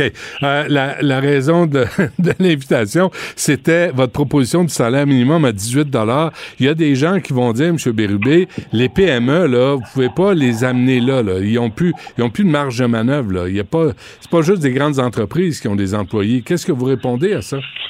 Bon, les gens qui gagnent le moins, qui travaillent fort, les gens au salaire minimum, on est d'avis que le salaire doit être augmenté jusqu'à 18 pendant le mandat, de façon progressive. C'est les gens qui gagnent le moins. considère que c'est une mesure qui, qui est plus durable que de donner un chèque à tout le monde, comme on a vu en 2022, tout le monde qui gagne moins de 100 000 C'est la proposition qu'on fait. Coût de la vie, ça, ça les touche beaucoup. Panier d'épicerie, hydroélectricité, loyer, essence, c'est évident. Et euh, il faut mettre des propositions sur la table. S'il y en a une meilleure, euh, qu'elle s'ajoute à notre proposition, mais moi, je le vis de près là, dans ma circonscription. Les gens sont sur le bord de se dire pourquoi je travaille, qu'est-ce que ça me donne? Et euh, dans certains cas, l'aide sociale versus le salaire minimum, je peux vous dire qu'avec les déductions, ça se ressemble. Hmm. Ça, c'est la vérité. Vous ne l'entendez pas souvent, mais moi, je vous le dis, là, je suis un député qui est assez proche de son monde. Là. Il y a des gens qui font ce calcul-là. C'est qu'on a besoin de tout le monde. Évidemment, l'argent, c'est pas le seul facteur. Si tu es bien traité comme employé, si tu te réalises, si tu es heureux, c'est important aussi. Mais ça compte quand tu as, des, des factures à payer. Mais est-ce que c'est aussi la euh, vous êtes en réaction à cette nouvelle qui est sortie là euh, les, les, les, les, PDG les mieux rémunérés gagnent presque 245 fois le salaire moyen au Canada. Il y a ça, ouais, mais c'est pas la seule affaire. Je dirais que moi, j'en suis un privilégié avec le salaire que je, gagne, mhm. qui est public. D'ailleurs, c'est autour de 100 000 là, pour les, députés. D'ailleurs, moi, je suis probablement le moins payé à l'Assemblée nationale parce que je suis le seul qui n'a pas de fonction. Hein. Il y a des adjoints parlementaires du côté de la CAQ. Tout le monde a une fonction de plus, un petit, un petit plus, mais moi, je suis probablement le moins, le Ben, moins faites- bien payé de l'Assemblée nationale. Faites négocier ça, Sacramouille. Non, on s'engage pas pour ça, mais je vous dirais que c'est pas nécessairement comme au hockey, c'est pas nécessairement plus productif, mais tout le monde a le même, tout le monde a le même- je me trouve assez productif. Je veux pas parler des autres, je veux parler de moi. Ouais. Mais c'est pas important. Alors, moi, je pense que comme parlementaire, j'ai un rôle à jouer avec, je dirais, la visibilité que j'ai, la capacité de faire des propositions, et c'est pour ça que je propose ça. Pourquoi je vous dis ça? C'est que tout à l'heure, euh, Éric Duel du Parti conservateur nous a attaqué là-dessus. Moi, j'ai juste rappelé qu'il s'est accordé sans, sans besoin de, de demander au gouvernement 130 000 par année et que le, quelqu'un salaire minimum, c'est moins de 25% de son salaire. Si c'est encore trop pour lui, il est prêt à débattre là-dessus, j'irai débattre avec lui. Mais Je trouve qu'on a une responsabilité d'aider les personnes qui travaillent fort. J'en connais beaucoup, moi, des gens au salaire minimum Au-delà, au-delà de ça, là, M. Bérubé, le salaire minimum, il n'y a, pas justement là, une- un débat de société à avoir quand on entend Laurent Ferreira, là, qui est le boss de la Banque nationale, se péter les bretelles parce que les taux d'intérêt explosent, puis que c'est bon, puis les revenus nets euh, euh, de la Banque nationale ont augmenté de 12% puis presque 3 milliards, puis il se brosse les dents, puis il est heureux. Puis pendant ce temps-là, les, les cartes de crédit sont à 20% Puis là, tu dis, il y a, il y a- y a- y a-tu une conversation à avoir au-delà d'un de, que ça soit- de l'anecdotique? là? On augmente le salaire, mais on laisse aller euh, des, des gens qui mettent de l'argent dans les paradis fiscaux, puis, de- puis finalement, on Ouais. règle pas le problème. le, le gouvernement a un devoir d'exemplarité, c'est-à-dire de poser les bons gestes pour les bonnes personnes. C'est-à-dire que là, il peut intervenir. Il peut décider d'intervenir pour beaucoup de monde qui n'en ont pas vraiment besoin. Ça, c'est le cas des chèques avant Noël. Prenons l'exemple d'un couple où les deux personnes gagnent autour de 90 000. Ils avaient accès à un chèque. Ouais. Je pense que sa responsabilité de cibler, c'est les gens qui en ont le plus besoin. Donc, salaire minimum. Aussi, au plan fiscal, on ne peut pas laisser passer des gens qui font de l'évitement fiscal ou qui font de, euh, de l'évasion fiscale. D'ailleurs, il y a une excellente série, là, à- je pense que c'est à vrai sur Norbourg. Là. Je ne sais pas si les gens Oui. ont écouté ça. c'est très ça bon. hier, Alain, Laforêt. Mais je pensais pas Ouais. aimer ça au début, mais ma conjointe m'a convaincu que j'allais aimer ça. Il a raison. C'est très intéressant. Mais ça s'est pas terminé là, là. Il y a encore des gens qui réussissent au plan fiscal à, à planquer de l'argent à l'extérieur. Et je suis sûr, il y a eu des rapports là-dessus. Le gouvernement canadien, il y a eu des, des leaks, des, Ouais. des fuites là-dessus. Vous savez Ça, que le terme, le technique de ces gens-là, M. Bérubé, vous savez c'est quoi, hein? Des escrocs? Des crosseurs. Oui, oui, c'est quelque chose de même. Mais ça, je- faut, pas loin. faut que je vérifie, mais on est, on est dans le même vocabulaire. Bon, écoutez, on va voir C'est quoi. on va voir c'est quoi la réaction hein, du gouvernement à votre proposition, 18 de l'heure, puis on va voir vers quoi ça s'enligne. Ben, et le gouvernement a annoncé que, il- il- parce que dans les vœux de Noël du premier ministre ou les vœux de bonne année, qu'il allait poser des gestes pour soutenir les gens en 2023 au plan du portefeuille. Ça, c'est leur expression. Ils sont beaucoup là-dessus. Alors, est-ce que c'est encore des chèques? Est-ce que ça va être ciblé auprès des plus vulnérables? Je ne le sais pas, mais je trouve que c'est un bon moment pour faire des propositions. On en aura d'autres. On en a notamment sur le prix de l'essence.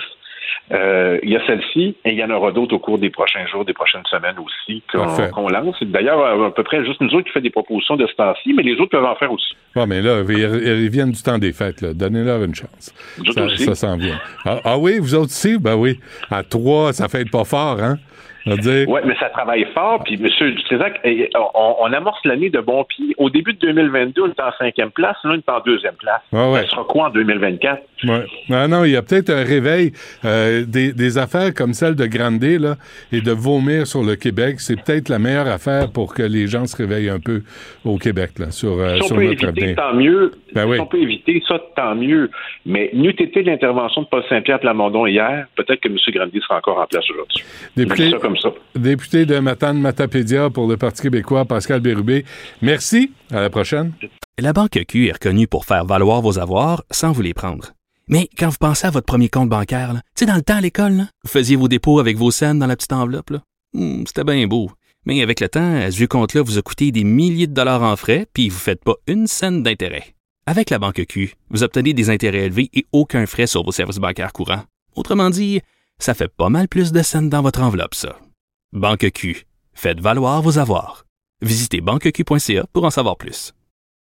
Acheter une voiture usagée sans connaître son historique, ça peut être stressant. Mais prenez une pause. Et procurez-vous un rapport d'historique de véhicule Carfax Canada pour vous éviter du stress inutile. Carfax Canada. Achetez l'esprit tranquille. Du Trisac. Peu importe la manière qu'il choisit de s'exprimer, ses opinions sont toujours aussi saisissantes. Sans retenue, sans tabou, Anaïs Gertin-Lacroix. Avec beaucoup de purelle. Euh, bonjour Anaïs.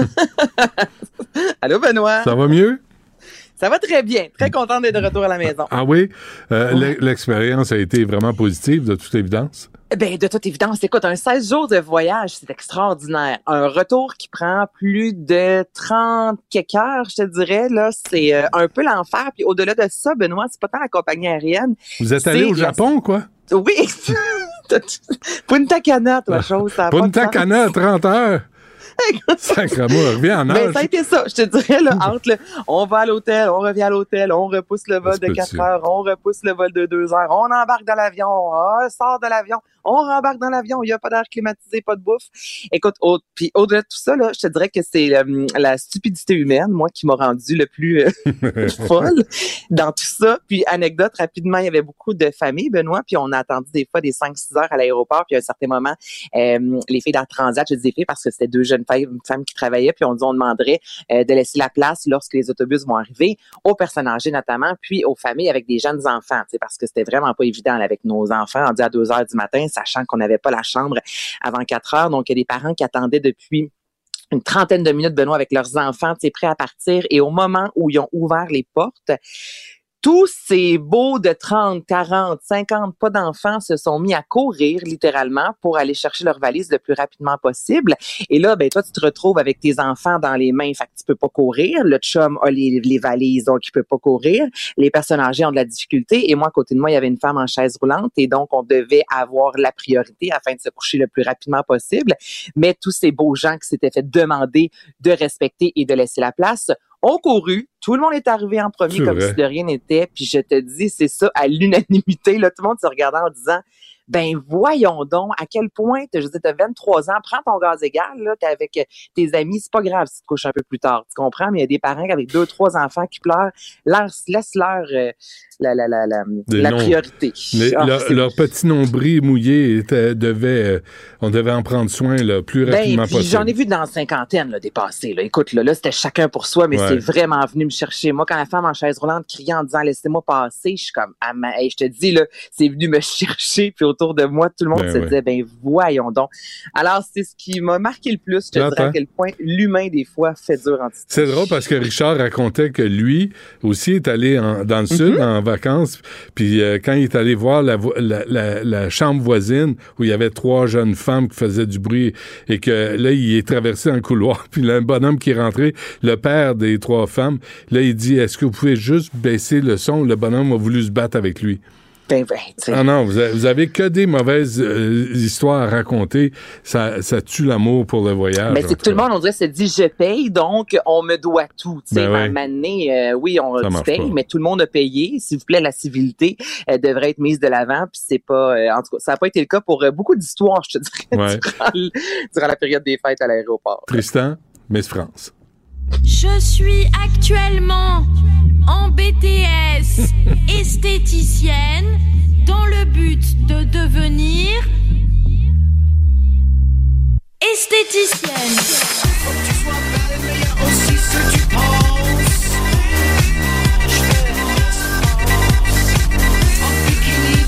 Ah, Anaïs. Miss France. Euh, oui, Miss France, euh, attaquée en justice par des féministes. Ben oui, écoute, là, je te ramène en 2021. C'est aussi le féministe qui avait lancé une procédure en justice, justement, contre l'élection de ce concours de beauté, euh, disant que c'était sexiste, parce que je rappelle aux gens que pour participer à Miss France, il faut tout d'abord mesurer plus de 1m70. Et là, en soi, les femmes sont sorties disant, mais là, écoutez, ça n'a aucun sens. Ce n'est pas un emploi être une Miss France. Ça n'a pas de sens que dans les critères, tu dois absolument mesurer 1m70. Et là, pourtant, le concours de beauté 80 13e édition cette année, Benoît a vraiment tenté de changer, de rajeunir le tout, disant maintenant, oui, il faut mesurer 1m70, mais il faut avoir un minimum de 18 ans, plus besoin de, parce qu'avant c'était 18-24. Là, tu peux avoir 35 ans, tu peux avoir été marié, tu peux avoir eu des enfants, tu peux avoir un tatouage. Avant, rien de ça euh, n'était permis. Mais malgré tout ça, bon, donc oser le féministe est allé de l'avant. Et là, on a tranché. Imagine-toi, c'est c'est pas rien. Là. Ça a été mis justement devant la justice. Donc, c'est le Conseil de prud'homme qui est une juridiction fait qui a vraiment tranché, disant, écoutez, être une Miss France, c'est un travail parce que ce que oser le féministe disait, c'est c'est pas une job, ce n'est pas un travail. Et là, on a réussi à prouver. il y a des Miss France qui ont pris la parole dans les derniers mois, le Benoît disant, euh, être une Miss France, ce n'est pas seulement être en bikini ou être une soie belle et toi. Il y en a plusieurs qui ont eu des études hmm. assez importantes. Je te dirais, il y a des concours, euh, pas des concours, mais il y a plusieurs euh, tests, oui, de personnalité, mais également de culture générale. On regarde les Miss France aller depuis plusieurs mois. Il faut être présente dans la communauté. Donc, ces filles-là disent, écoutez, c'est un travail à temps plein. Là, tu fais pas, tu vas pas juste monter sa scène pendant un cinq minutes et t'es Miss France. C'est un an au moins de travail. Donc, ça a été confirmé. Être une Miss France est vraiment un travail selon la juridiction française. Donc, pour oser le féminisme, ben, c'est une, grande déception, je te dirais, parce qu'on mettait justement de l'avant à quel point c'était sexiste et que les femmes étaient seulement jugées pour leur beauté et non leur intelligence. Bon. Et euh, rapidement, avant qu'on se quitte, euh, je, veux juste la faire. L'acteur porno Ron Jeremy a une longueur d'avance sur le juge. Écoute, Ron Jeremy, ça fait bon plusieurs années euh, que des accusations euh, de viol à son égard. Encore en 2020, en 2020, trois femmes avaient pris euh, la parole. Une autre l'avait accusé d'agression sexuelle. Au total, ce sont une vingtaine de femmes, 21, 21 femmes en fait, qui ont pris la parole, disant que depuis les années 70, il y aurait eu de nombreuses agressions sur des femmes mineures allant jusqu'à 51 ans. Ah Et là, il y a quelques temps de ça que ça coule, qu'on dit bon, Ron Jeremy démence celui qui n'aurait pas reconnu un de ses avocats. Et là, selon, là, c'est sorti il y a quelques jours à peine, mais je voulais vraiment t'en parler. C'est ça, selon les spécialistes, Ron Jeremy souffrirait de démence, donc ne pourrait avoir de procès. C'est ce que le Los Angeles Times a rapporté, disant que dans les prochains jours, ça devrait être complètement annulé. Lui qui est déjà en prison, mais écoute, toutes les femmes qui ont pris la parole depuis euh, ne pourront, je te dirais, euh, j'allais pas, pas être soulagée, là, mais tu sais, son test entre moi dans ma tête t'espères que ton agresseur puisse avoir un procès ben oui, voir un peu de justice ouais. Exactement, mais en raison de la démence. Mais moi, ce qui me fait capoter, c'est que là, peut-être qu'il subit la démence, mais c'est si vraiment il a agressé dans les années 70, il semblait, en tout cas, si on voit ses, euh, ses prouesses sexuelles, il semblait quand même assez euh, en en shape, je te dirais, ça, On, on s'arrête là-dessus. Parfait. Merci, Anaïs. On va, on va te laisser revenir, là, puis on va se remettre au mauvais jeu de mots à partir de demain. OK. Merci. Salut, Anaïs. Merci à toute l'équipe. Euh, on fait ça demain, 11h. Cube Radio.